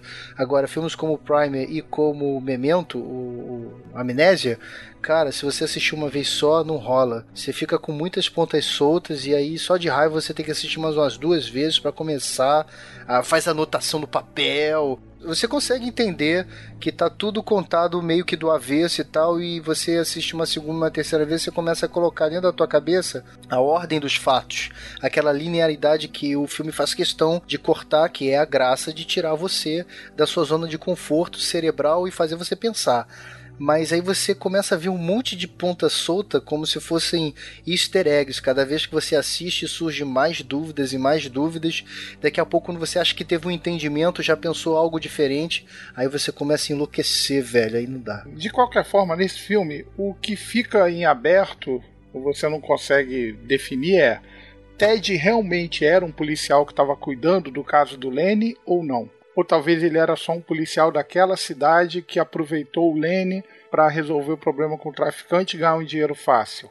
O Lene realmente matou a própria esposa, como o Ted falou? Não dá para saber. A única coisa que você vê que realmente acontece é que ele, o Lane é manipulado o tempo todo pelas outras pessoas, se aproveitando do problema que ele tem. E no fim ele é manipulado por ele mesmo. É. pois é. Ele faz de propósito, né? Que É, ele sabe. fala- que- cara, eu, que tipo, ele- não gostei dessa, dessa história. Não Eu- gostei do eu- que ele fez. Eu quero ter um outro propósito, então eu vou, vou me fazer acreditar nisso. É verdade. Mas aí, assim, a mulher dele morreu mesmo, né? Teoricamente, sim. Ah, cara, pra mim a única certeza do filme era que a mulher dele morreu, cara. Se nem isso for verdade, então eu não entendi nada do filme.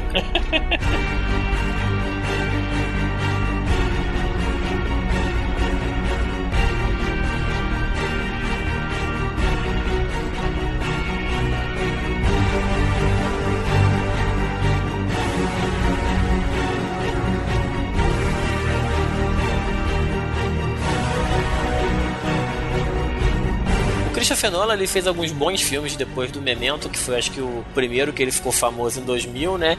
E já em 2010, depois do Batman que ele estourou, né? Ele fez o Inception, que era um filme que tratava de, de sonhos dentro de sonhos e que confundia o espectador com essa questão do que era realidade e do que, que não era, né? E esse filme ele tem um, um grande plot twist no final, que é exatamente deixar em aberto se aquele último nível de realidade que a gente achava que era uma realidade de verdade, real mesmo, se aquele também era um nível de sonho e a gente não tinha percebido, que era aquela questão do peãozinho que o personagem do Leonardo DiCaprio usava para identificar se ele estava no mundo real ou se ele estava no sonho, né? E o filme acaba com ele girando o peão e antes que o peão caísse ou continuasse girando, que seria que diria se era verdade ou não, o filme acaba. Quer dizer, ele literalmente deixou completamente em aberto para cada um decidir o que achar melhor, né? Ô Rod, eu só achei que você foi muito sucinto na sua explicação. O filme é o seguinte: tinha sonhos que aconteciam dentro de sonhos, dentro de sonhos, dentro de sonhos, dentro de sonhos, dentro de sonhos, dentro de sonhos. e isso que era a porra do negócio. Não, que aí que eu falei, níveis de sonhos diferentes, né? Onde tava o, o negócio que era sinistro, que nível que era o problema, né? Isso aí que gerava toda a confusão. Porque na- lá no final do filme você não sabia exatamente onde que ele tava, né? E, cê- e quando ele sobe o nível, né? Vamos dizer assim, É. que nível que ele ficou? Ele ficou no nível real? No. Não, na verdade Mas- a gente estava convencido de que a gente estava no nível- na realidade. Mas ele, o personagem mesmo, no final, duvida. E gira o peãozinho naquela de, ah, quero ter certeza. Só que a gente não vê o resultado nunca, cara. Pra mim, tudo que aconteceu, aconteceu. Até a hora que ele sai pro, pro avião no final. Aí o que acontece? Antes, exatamente antes dele ir pro avião, eles desceram em quatro níveis de sonho. O primeiro na rua, o segundo no hotel, o terceiro na montanha, e ele vai num quarto nível Que é o encontrar o Saito na fortaleza. Isso, que é o limbo. Isso, isso aí. E aí volta pro avião. Aí tudo isso aconteceu, porém, quando ele voltou do limbo, ou ele foi mantido em sonho pelo limbo e não tá sabendo, ou ele foi mantido em sonho pela ex-esposa e também não tá sabendo. Ou, na verdade, o limbo fez ele acreditar que ele voltou, mas o que- Isso. O, que, que o filme dizia pra gente? Se você chegar lá, não tem volta. Exatamente. Ele chegou lá e aparentemente ele conseguiu voltar, mas aí a, a dúvida seria: de repente ele não voltou, de repente ele ainda tá lá e há um sonho de que ele voltou e que ele conseguiu tudo que ele queria, que era voltar pros Estados Unidos, reencontrar os filhos. Inclusive, os filhos continuam criança do mesmo jeito que estavam no início do filme, com as memórias lá do Michael Caine. O primeira pegadinha do filme, a grande pegadinha do filme, na verdade, é que aquele peão, se ele roda paradinho, cara, assim, dentro no próprio eixo, tranquilo, você, porra, aí tava dentro do sonho ainda. Mas não, cara, aquela porra dá uma balançadinha, tipo o martelo do Thor, quando o Capitão América puxa, sabe qual é? Que dá aquela mexidinha e tu fala, vai cair essa filha da puta e corta. Aí, meu irmão, aí que é o bicho. Que explicação bizarra, Tibete. Caraca, cara. A bambeada do peãozinho no final que dá aquela. É, ele roda o peão e cagou, vira de costa e vai embora. Ele não quer mais saber se aquilo é realidade ou se aquilo tá dentro do sonho. Ele quer viver aquela merda, porque é aquilo ali que ele tá É, feliz. isso, isso. Isso é a ideia.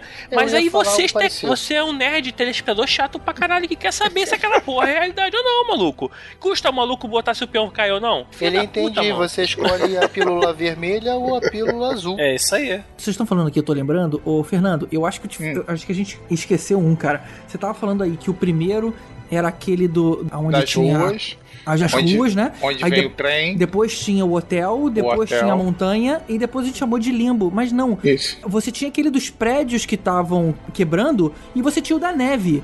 Perdão, o da praia. O da praia onde tava aquele A velho. praia é o limbo. É o limbo, cara. Que da é é o diferente limbo. dos, dos prédios caindo. Então, ou seja, não eram só quatro. Eram quatro Não, mais não. o limbo. Eu, tinha, eu achava que o quarto já era o limbo. Quais prédios caindo?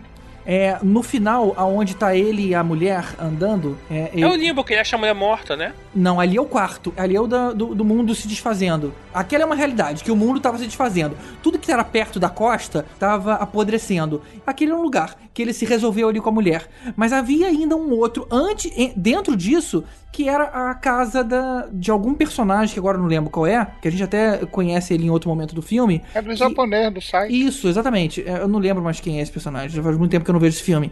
Mas essa parte, que era uma praia, que o cara chega ali, abaixo desse da parte dos prédios caindo. Então eu acho que essa parte é o limbo, seria um quinto nível. O nível que não dá mais pra voltar. Eu acho que os prédios estão caindo na praia da onde ele é resgatado logo no começo do filme por dois seguranças e é levado ao, a, É, é, eu a presença acho do Saito, que é o limbo. É, eu acho que é o mesmo, cara. Pô, mas os cenários estavam tão diferentes, cara. Um é um cenário totalmente caótico e o outro todo tranquilo. É, não são cinco mesmo, cara. Tem um Illustrated Guide of Five Levels of Inception. Ah, é? Tem isso? Manda, Tem, manda isso aí pra mandar gente. aqui. A gente põe no post. Agora, o mais importante do filme não é nem saber se o peão parou ou não. O mais importante é que aquele maldito trailer do Inception depois botou aquela musiquinha do trailer em tudo que é filme que veio depois, cara. É verdade, é verdade. A trilha sonora do Inception é muito boa, né? Essa é aquela música que, na verdade, é uma outra música é, em rotação baixa? A da Edith Piaf. Pois é. É Edith Piaf em rotação baixa. Pois é, você ouve aquilo e pensa, cara, é uma música meio, meio bizarra, meio. É, aqueles tum, Só que aí, pois é, aí- isso aí é uma música normal em rota- rotação baixa. Isso, isso. Exemplificando. Essa aqui é a música do filme.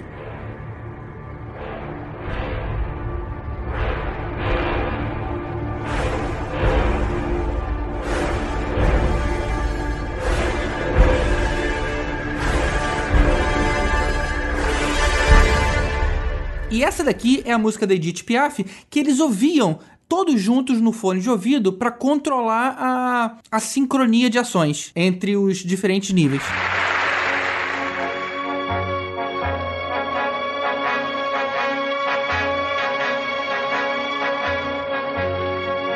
Agora, ouve essa música da Edith Piaf em velocidade baixa.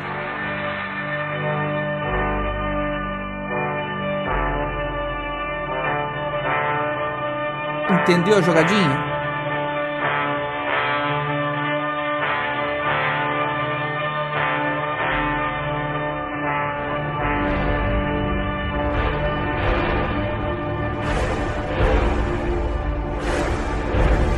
Maneiro, né?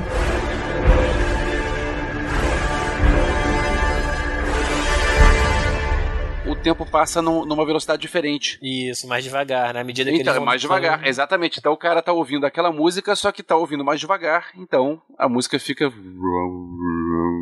Cara, um ponto a favor, quem acredita que o final do filme era verdade, é que o pessoal mesmo da produção do filme fala que eh, as roupas que são usadas pelas crianças, na verdade, são diferentes da que ele passava no, no sonho dele, quando ele lembrava das crianças, né? E que passava na realidade lá da Inception. Então, assim, por ser outras roupas, não teria como ele pensar diferente. Ele sempre via as mesmas roupas, né? As crianças de costa e tudo mais. Dá a entender, por parte de produção, que seriam outras crianças. Mas, na verdade, não tem nada a ver com a porra da história do filme.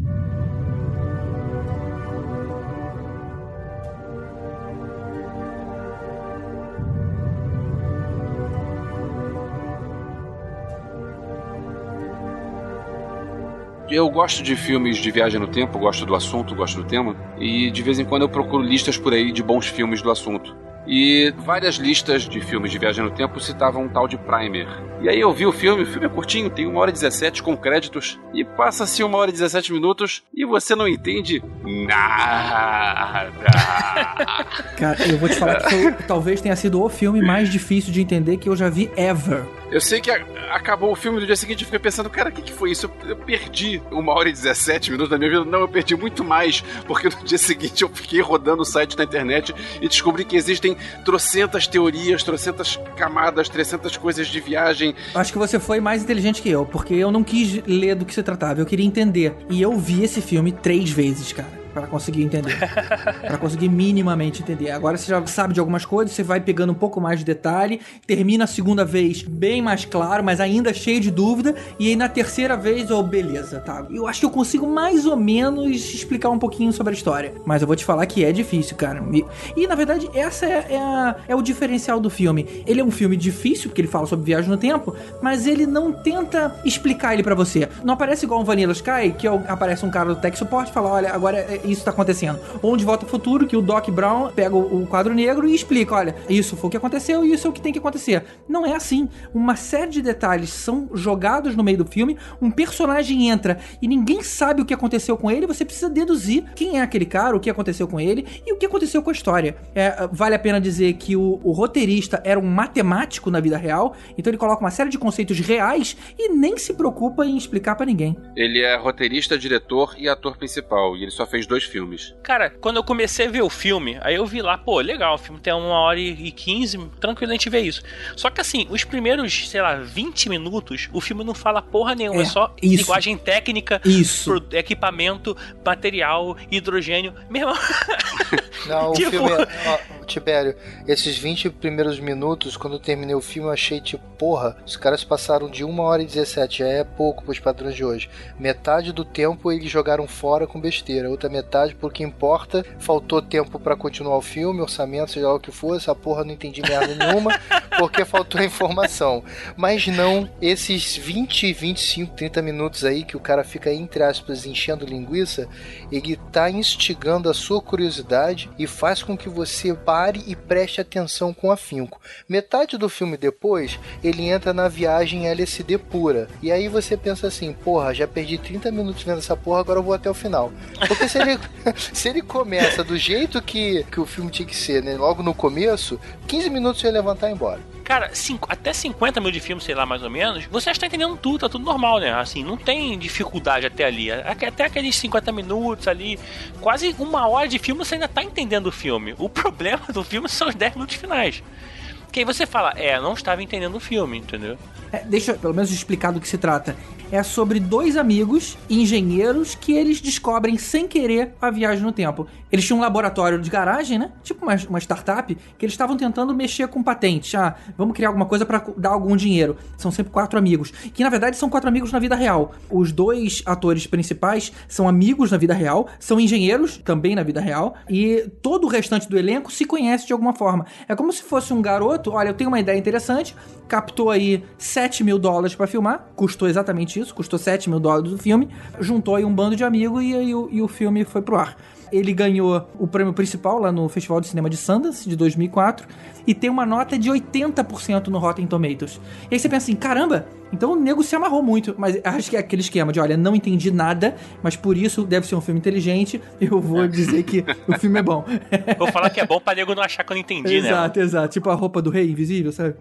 Mas olha só, o lucro desse filme foi absurdo, porque ele faturou 424 mil dólares, e se ele custou só 7 mil, o percentual em cima disso aí é absurdo. Parece, parece Bruxa de Blair, que também foi É. feito com muito pouco. Bruxa de Agora- Blair foi feita com 35 mil dólares e arrecadou mais de um milhão. É, sinistro, sinistro. Mas o filme qual é, cara? Assim, é. Viagem no tempo, beleza. Todo mundo entendeu que tem viagem no tempo. Mas a dificuldade do filme é você entender como é que ela funciona, né, cara? Eu acho que nesse Não é esquema nem todo como aí. é que ela funciona, é, mas o filme começa a dar um monte de detalhe e você começa a perceber que em vários momentos as pessoas foram voltando no tempo. Então você tá acompanhando uma história linear. O tempo vai passando e você vai descobrindo, cara, esse cara aqui que eu tô acompanhando não é o cara da minha timeline. Ele já é um cara do futuro que voltou e tá aqui fingindo que não tá entendendo de nada. E aí depois acontece isso com outro cara e aí você começa a questionar o tempo inteiro que você tá vendo. Só que isso é feito um nível exponencial altíssimo e acaba o filme e você manda um what the fuck?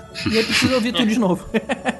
É, o maneiro é que assim, ele não te trata como idiota. Assim, na verdade, ele não tem o final aberto, ele também não é um filme maluco, tipo assim, Cloud Atlas, sei lá. Uma coisa que ninguém entende no final, o nego sai xingando, que o cara fica mostrando cenas loucas. Mas assim, é um filme que ele é fechado, só que você não realmente é difícil de entender, Exato. porque ele não te explica no final. Ele simplesmente assim, você entende aí, vê de novo, sei lá, entendeu? É uma história de difícil compreensão. É. Co- Como eu comparei com Amnésia, é o tipo de filme que você precisa estudar. O GG falou que ficou meio obcecado, assistiu três vezes, fez lá as anotações dele para começar a teorizar melhor o filme. É, e deixa, deixa eu tentar explicar mais ou menos o que, que acaba acontecendo, só pra você entender como é que funciona o esquema de viagem no tempo deles. Lá no laboratório deles, eles começam a criar uma máquina e quando colocam uma coisa lá dentro, ela sai diferente. Ela sai, tipo assim, como se fossem com fungos. O cara levou aquilo pra ser analisado e o cara do laboratório falou o seguinte: Isso aqui ficou quanto tempo fechado? O cara falou, sei lá, uma semana. Falou, não, isso é impossível. Isso aqui ficou pelo menos cinco anos fechado. Falou, não, não foi, eu deixei isso aqui na caixa, fui mexendo com ele algum tempo e tem no máximo uma semana isso. E os caras falam, não, isso é absurdo e explica por quê. Aquele, na verdade, são fungos que existem na atmosfera, você encontra em tudo quanto é lugar, mas se você deixa em ambiente umedecido, a coisa começa a proliferar, você não pode mexer nele. Ele falou, isso que você me trouxe aqui é um nível alto de, de maturação de fungo que a gente não encontra por aí. Por isso que eu sei que você tá mentindo pra mim. E aí eles voltam pra cá é o seguinte: aconteceu alguma coisa aqui. E o que, que eles descobrem então? Quando você coloca uma coisa na caixa que eles fizeram, com as condições que eles prepararam, e isso- entender isso é importante pro resto do filme, o que tá lá dentro, ele vai pro futuro. Se você deixa ele um minuto lá dentro, por exemplo, ele vai pro futuro e volta 1.300 vezes. Não, contrário. Ele vai pro passado, quando foi, a máquina foi ligada e volta pro presente 1500 vezes. Não, não, não. Você ligou a máquina. A máquina tá funcionando ali de cara. Uhum, Ela começou a funcionar. O que você colocou lá dentro, e se você deixou passar um minuto, pra você passou um minuto. Pra máquina passou 1.300 minutos. É 1.330 e, sei lá, eu não lembro qual era o número exato, mas vamos dizer que é 1.300. Passaram 1.300 minutos. Por quê? Ela começava a ir e voltar, ir e voltar 1.300 vezes, e por algum motivo que eles não sabem o que, que é, lá pela milésima, tricentésima vez, alguma coisa dá que a equação termina e ele sai. Pra gente passou um minuto, mas pra quem tava lá dentro, passou-se 1300 minutos, 1301 minutos. Se fosse 1300 certinho, ele iria ele voltaria 1300 vezes, mais o um minuto que se passou por todo mundo. Aí o que que eles pensam? Então peraí, se a coisa aqui tá envelhecendo nesse nível de detalhe, e se entrar alguma coisa consciente lá dentro, que não precisa esperar esses 1300 minutos, simplesmente na hora que passar o um minuto, eu saio por livre vontade. E aí eles fazem uma experiência onde eles ligam a máquina, eles levam para um lugar fechado, é até um daqueles storages americanos, eles colocam a máquina lá dentro e ligam. E não entram. Oh, beleza, liguei a máquina aqui. Agora eles vão passar um dia inteiro fora, trancados no hotel, para que em nenhum momento ninguém possa interagir com eles, porque eles não querem afetar o decorrer do cosmos, eles não sabem, né? Eles estão mexendo em algo que eles não fazem a menor ideia do que se trata. Então, olha, vamos ficar isolados aqui por, sei lá, por algumas horas. A hora que estiver fechando a bolsa de valores, a gente entra, vai na biblioteca e tenta descobrir quais foram as ações que daquele dia deram mais lucro. Vou anotar essa informação, vou voltar para onde estava a caixa e vou entrar lá dentro. Ou seja, eles estão entrando no futuro daquelas horas. Vamos dizer que eles ligaram a caixa e ficaram 8 horas lá de fora. Eles vão entrar essas 8 horas no final e para eles vão dormir. Mas na verdade, a caixa foi ligada Lembra que eu te falei que ela, ela vai e volta 1.300 vezes? Ela tá no caminho de volta. Então eles estão dormindo às 8 horas de retorno, que é a hora que eles acordam dessas 8 horas, é a hora que a máquina acabou de ser ligada. Então, ou seja, o dia acabou de começar e eles têm o conteúdo, o conhecimento do que vai acontecer naquele dia. Ele fala do ponto A ao ponto B, ele entra no ponto B e sai no ponto A, né? Exatamente. Ele faz o caminho reverso. Exatamente. E aí começa a ambição deles, né? Eles começam a É. tentar enriquecer e tudo mais. E as paradas começam a dar merda, é lógico. É, a- começa a dar ruim quando ele descobre que ele, na verdade, existe uma máquina B. Porque o grande par desse filme é o seguinte: você tem que entender que é a, toda a paradoxo de criação de viagem no tempo. O cara nunca ele inventaria a máquina do tempo. Ele, ele, quando ele inventasse a máquina do tempo, ele voltaria no tempo e entregaria a máquina do tempo pra ele mesmo e ele não teria inventado a máquina do tempo. Se você pensar, na verdade, Primer acontece um pouco disso. Eles fazem uma máquina, depois ele consegue gerar uma segunda máquina, essa, aí ele entra com essa segunda máquina, que é modular, dentro da primeira máquina, volta no tempo e bota lá. Então ele passa a ter duas máquinas. Ele não criou essa segunda máquina hora nenhuma. E ele faz isso mais de uma vez. Só que ele não conta pra ninguém. E aí você, na verdade, tem uma máquina que tá ligada desde sempre, né? Que é a máquina que eles chamam de failback, né? É a máquina de backup. Na verdade, De backup, né? essa máquina de backup foi muito inteligente deles. Porque qual é o pensamento deles? Eles vão mexer com o futuro, com questões temporais. Vai que dá uma merda. Sabe? Tipo assim, e agora? Como é que eu volto? Aí por isso que tem a máquina de backup que foi ligada antes. Porque isso que você falou, Tibério, é importante se entender que é o seguinte: você não tem como voltar no tempo num período anterior à máquina ter sido ligada. Então quando você liga a máquina, ok, aqui é o máximo de passado que eu consigo voltar. Porque ela acabou de ser ligada. Aí depois você desliga, beleza. Mas na hora de ligar, esse é o mais anterior possível. Então antes, os caras vão lá na máquina de backup e liga ela antes. E aí Aham. sim vai na máquina normal e vai. Porque se alguma coisa der uma merda, eles, opa, eu tenho aquela máquina lá que eu liguei antes. Então eu consigo voltar e desfazer essa bagunça toda. Por isso da existência. Os caras mais ou menos, né? Porque na verdade quem fez isso foi um deles e o outro descobriu e que gerou toda a confusão. Porque o problema dessa máquina é que se o cara não entrar na própria máquina depois, ele vira uma cópia dele naquele mesmo momento. Então, na verdade, se você pensar, um personagem do filme, no final do filme, tem dois dele no mundo e o outro tem três. Tenho três. Eu não tenho um lance dos oito minutos de diferença, que eles saem antes. É, justamente pra eles não se baterem, né? Justamente pra É, eles não se então, baterem. essa é a margem de segurança, né? É, mas se bater, ele se bate, que um inclusive briga com o outro, um envenena o outro pra poder estar dormindo, o outro bota Aí lá. o cara bota ele, ele bota ele mesmo no sótão. A versão 1 ele cha- é que chama de Prime, né? Que é exatamente do filme, eu acho, né? Eles chamam de Prime. Beleza. O 2 bota um no, no sótão e depois o terceiro vai fazer a mesma coisa. E aí, com, só que aí no final ele acaba perdendo por dor na porrada. Aí o 2 fala assim: Ah, meu irmão, tu quer ficar essa porra, então eu vou embora. Aí vai embora, que é o que aparece lá no final do filme, que parece que vai construir um hangar de, de avião cheio de máquina do tempo. que, na É, verdade, cara, aquele coisa- final foi maneiro. Mas eu acho que o que te confunde a cabeça é que na hora que o, o Lourinho tá explicando pra ele, pela primeira vez, ele tava achando que aquele era o bom e velho amigo dele. Mas não era, era um cara que vinha do futuro. Tanto que a hora ele dois, olha, né? não enlouquece com isso que você vai ver agora. Aí aponta ele pra uma direção e ele vê eles mesmos chegando. Aquele cara era do futuro. E aí, enquanto ele tá explicando pra ele, você vê que aquele garoto, ele saca as contas muito rápido. E, na verdade, depois a gente descobre que aquele garoto também não era dali. Aquele garoto Não, também pior, era do futuro. E pior que ele tava gravando, É, inclusive. Aquilo pra exatamente. poder dar pra ele mesmo, pra poder conseguir prever os acontecimentos. Muito louco, cara. É, Essa máquina do tempo que eles usavam não, não, não seria capaz deles viajarem para tempos mais distantes, como, sei lá, época da Segunda Guerra, nascimento de Cristo, época dos dinossauros. Por quê? Porque a máquina não tinha sido ligada ainda. Ela só consegue ir pra onde ela, quando ela foi ligada. Ela não consegue viajar por um tempo antes de ela. Quando ela é ligada, ela meio que, tipo assim, dá um endereço universal ali, ok. Você vai ter que vir pra cá. Você não vai ficar perdido por aí. E aí sim a máquina começa a funcionar. Na hora que você volta, você volta pra esse ponto. Só que pra isso ela tem que ser ligada. Mas tem mais um detalhe. Diga. Você passa de- dentro da máquina o mesmo tempo que você quer viajar. Por exemplo, se eu quisesse viajar 10 horas pro passado, eu também teria que passar 10 horas dentro da máquina. Sim, sim. Não, não. É o seguinte: se a máquina foi ligada 6 horas atrás, você ficar 10 horas, na verdade você vai bater o ponto de volta às 6 horas e depois 4 horas andando pra frente de novo. Então você vai voltar só duas, entendeu? Não, não, não, não, não, não. O tempo que a máquina ficou ligada é o tempo que você tem que ficar pra voltar. Se ela ficou 10 horas, cara, e você entrou no final, no ponto B é 10 horas, Não, você não, vai ficar sei. 10 horas nessa máquina. Eu sei, cara, mas se você ligou a máquina máquina seis horas atrás e ficou 10 horas, você vai voltar só duas horas no tempo, porque você vai ficar seis horas voltando e depois quatro horas indo. Ela vai e volta, né? Não, você não pode fazer isso, porque lembra que você tinha um momento específico pra ir? Você só pode sair da máquina quando ela tiver com a energia acabando. Nem totalmente acabada e nem ligada. Você tem quando a energia tá se dissipando. Naquele, aquela é a janela de sair. Então você não pode sair no meio. Você dar morre. merda, mas É. é. tudo bem, mas, mas que dá. Assim, se você saísse, você seria nesse, nesse espaço temporal. Você não poderia ficar quanto tempo você quiser e ia voltando no tempo quanto tempo você quiser.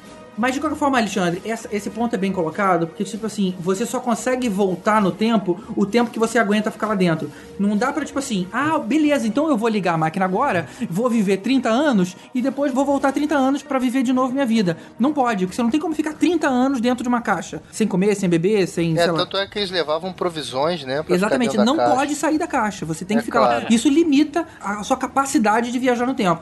Ele, inclusive, fala, chega a falar de hibernação, que a pessoa usaria menos oxigênio, ele leva um monte de. É, eles levam- eles Ruffles, não sei o levam- que, uma hora, que é onde tem que fazer a viagem maior, que é a viagem lá É. da, da caixa de backup. Isso. Garrafa de oxigênio. E bizarro. provavelmente aquela máquina que o cara tá montando lá em sabe-se lá onde, eh, já tem alguma coisa mais preparada pra longos períodos de viagem. Agora tem uma parada. Assim, se eu pegar uma máquina ligada e botar dentro de uma outra máquina, aí, eu, aí essa ela vai, vou conseguir ir descendo 6 horas? A, a Inception a gente já falou, cara.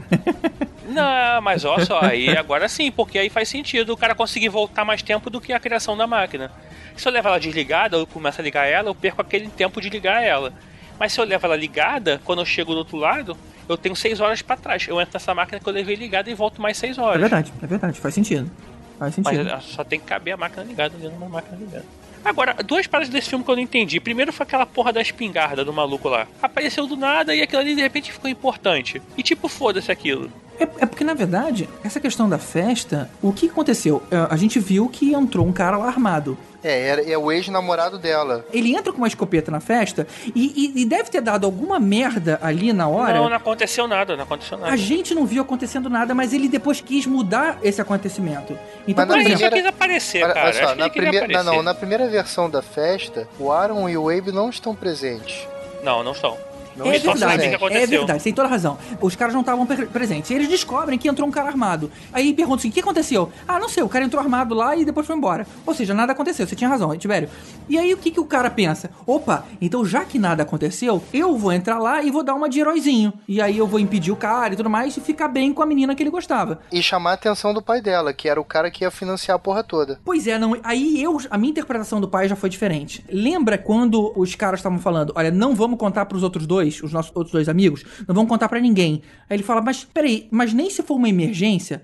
Cara, que tipo de emergência? Não sei, alguma coisa que a gente possa ter que voltar no tempo pra impedir. E aí não fala mais nada. E depois a gente descobre que o pai dela voltou no tempo. O que eu interpretei disso e não é mostrado no filme. Ele vai lá, sei lá, ele vai brincar de herói, a arma dispara e a filha dele é morta. Alguma coisa acontece ali no meio do desespero e ele deve ter contado pro pai: olha só, eu tenho como impedir isso. Ah, o pai deve ter falado, então me ensina, não sei o que, sei lá, me mostra como é que eu posso impedir isso. O cara era a mulher que ele gostava, é, então ele falou, cara, então eu te mostro como.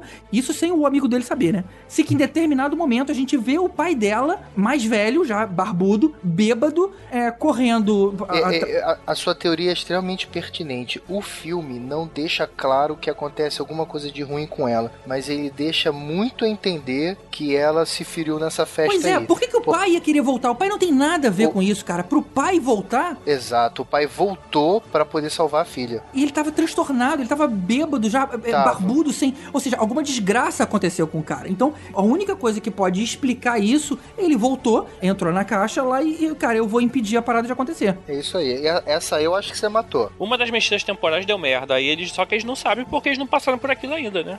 Exatamente, exatamente. Mas, cara, o filme é bem complexo, mas é legal. Eu gostei no final, assim, sabe? Vontade de querer saber mais e tal. Não, dá vontade de ver de novo, né? Isso, isso aqui é, aqui é o legal da É, e nem parada. precisa ver tudo de novo, só ver os últimos minutos, que os últimos minutos são mais que, que assim, que não, realmente não, conta você, a história. você Não, tem vê que ver- o filme tem todo que com outros novo, olhos, tem cara. que ver Ah, de eu novo, quero que saber de aquela novo. parada que o maluco que tem que usar 5 milímetros de cronômetros e. O que, que acontece com, com o engenheiro quando completa 40 anos? É, é. Você viu É. o filme, Elvis? Eu achei que não tinha Vi? visto. Ah, Ué, ah, é eu verdade, que- claro, claro. Viajei, viajei. Agora, é o seguinte, tem uma parada maneira. Ah, Tem uma hora que a mulher quer detectar a casa que fala que tem ratos no sótão. Ele, Não, são lagartixas, não, são pombos. Alguma coisa Peraí, assim. São o quê? Ele falou largatiches. Ele Lagartixas. falou, tá gravado aqui, ele falou É, tá largatiches. gra- Então, não, são lagar... lagartixas ou, Nossa senhora. ou, sou, ou são pombos. Aí ele fala, não, não, é pombo, deixa não sei o que pra lá, tal, não sei o que. E na verdade, era ele mesmo, cara, que É. ele prendeu no sótão. É, isso é maneiro. Isso é não é maneiro. verdade, eu não tinha pensado nisso. Mas assim, não- quem tá ouvindo o podcast já se fudeu que a gente já contou a história toda. Não precisa ver. É, eu acho que até mesmo quem não viu devia ver, cara, porque, é, ok, a gente contou algumas coisas meio importantes, mas você não vai lembrar de nada disso, cara. Na hora de ver, você vai tentar deduzir você mesmo, até porque a gente também não entendeu direito. Então vale. Eu acho que esse, esse é um filme que a gente que o spoiler estraga bastante, mas ainda assim tem muita coisa que não foi entendida. Então vale a pena ver. Eu acho que esse é o tipo do filme que não tem nada a ver spoiler. E você não vai entender mesmo.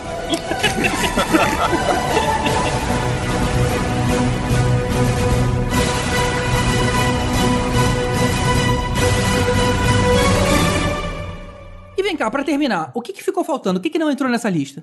Cara, tem um filme que a gente já falou aqui, que assim, eu sei que vocês têm dúvida, que é tipo o Birdman, por exemplo. Vocês que você, você, não, você não sabe se ele é um herói de verdade ou se realmente ele, assim, ele morre ou não é herói. Isso aí é uma coisa que fica aberto. Então Não, não, Velho, fica, sabe não, você não, acha não. Não que ele é um herói de verdade, cara. Todo Só mundo você. sabe que ele não é Fica não, vai.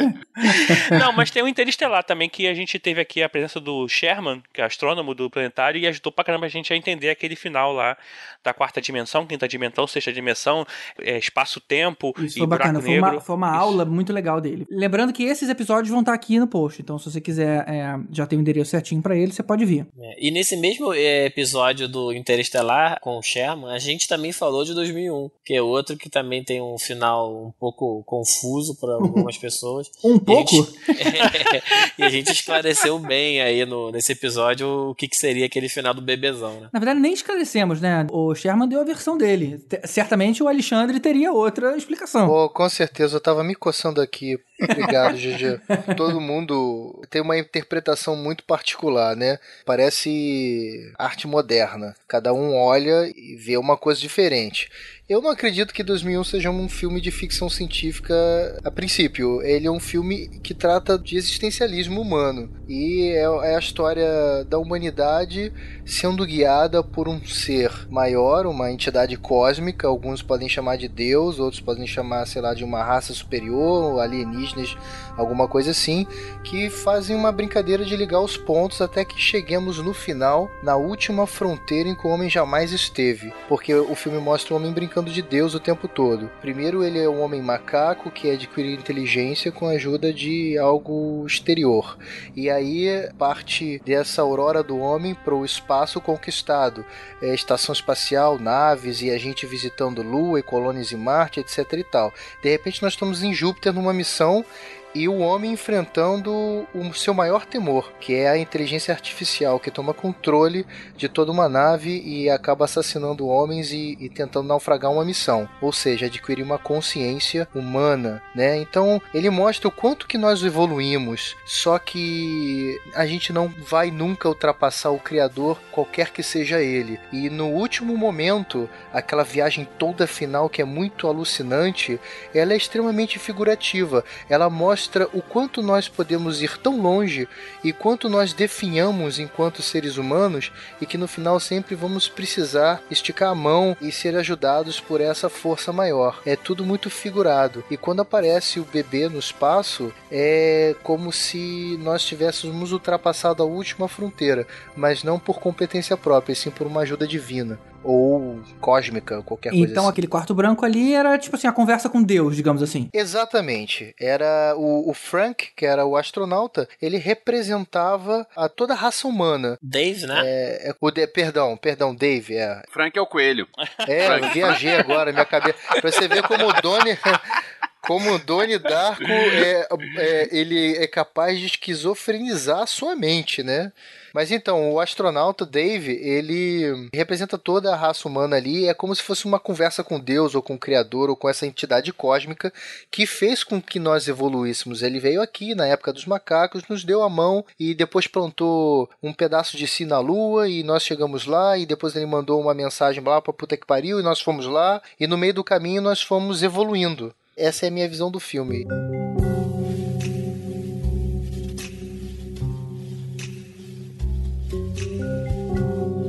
A gente não pode terminar o podcast sem falar de David Lynch. Eu lembro, nos anos 90, teve um dia que eu tava bem inspirado para ver filmes cabeça, filmes sem sentido. Aí eu fui ver o Estrada Perdida. Estrada Perdida tem duas histórias acontecendo paralelamente e você fica vendo o filme tentando ligar uma na outra, tentando achar que tem algum sentido, até que tem uma cena que aparece um personagem do nada com o celular dizendo: Olha só, eu estou aqui, quem está no, no telefone é você mesmo falando. Aí você pensa: É, tudo que eu já tinha tentado entender sobre esse filme, esquece, porque David Lynch tem essas coisas. Qual o nome desse filme? A Estrada Perdida, Lost Highway, com Bill Pullman e Patricia Arquette. Eu vou te falar que a primeira coisa do David Lynch que eu vi foi Twin Peaks. E foi um divisor de águas de séries pra mim. Na- Era uma época que as séries era uma coisa boba. E de repente veio o cara com uma proposta completamente diferente e enlouquecendo todo mundo. Era uma única história, não era aquele crime da semana, como todas as séries eram. E de repente começou a viajar, uma parada meio de demônio. Foi interessante. Foi maluco, bem maluco, mas foi interessante ver uma coisa diferente de tudo que já existia. É. Alguém chegou a ver algum filme da série Fantasma que tinha uma bola de metal flutuando, matando as pessoas? Teve um filme nos anos 70, um nos anos 80, um nos anos 90, e aí eu desisti porque nada é explicado nunca. E parece que teve um filme depois, um quarto fantasma que eu não vi, que explicava tudo. Ah, tinha um que era um cara de roupa roxa que não dá pra entender nada também, é uma merda. Não, esse aí dava pra entender, dava pra entender que é ruim. O outro não. Cara, tem dois filmes do Darian Aronofsky, que era o Pi e o Requiem for a Dream, que vale pena pra caralho ver, principalmente o segundo, porque tem a... Puta que pariu. Jennifer, Jennifer Connelly. Porque tem a Jennifer Connelly pelada. Fala de novo. Eita. Você errou, errou o nome dela. A Jeffiner. Jennifer Connery. tem os dois filmes do Darren Aronofsky, que é o Pi e o Requiem for a Dream. Esquece, velho. Esquece, deixa eu falar.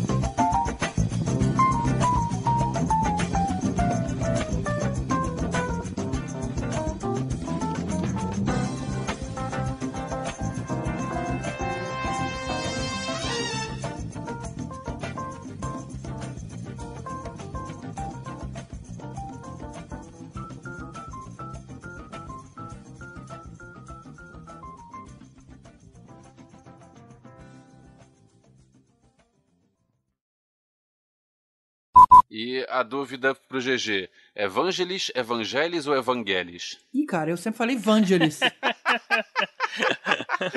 o cara é grego, né? Assim, é complicado. É verdade, cara, mas eu acho que nos Estados Unidos você fala Vangelis, mas de repente o próprio- os próprios americanos falam errado, né? Porque é grego. É capaz, é capaz. Aqui sempre foi Evangelis, né? Pelo menos eu Não, sempre que chamei de Evangelis, Evangelis. cara? Isso aí foi na- Vangelis, sim senhor. Não, isso foi na, Eu- na, na- na tua rua. Eu sempre ouvi Evangelis. Na minha rua também era Evangelis, cara. Vocês moravam perto. Na verdade, é Anvan- é Evangelos Odisseus Papatanociu. É. Evangelis. Chama de papa que tá bom. Pausa. É muito grande, cara, mas se você quisesse resumir o final, é, né? O do 2001? É, só explicar o que, que era é, aquele cenário. Eu posso cenário. tentar falar em dois minutos. Você consegue falar em dois minutos? Vocês acha, vocês acham que vale, pessoal? Se for dois minutos, tudo bem. Tic, tic, tic, tic, vamos lá, tic, então. relógio. vamos lá, vamos então, lá. Vamos. Eu acho que ele vai colocar uma caixa dentro de uma caixa esses dois minutos aí, vamos.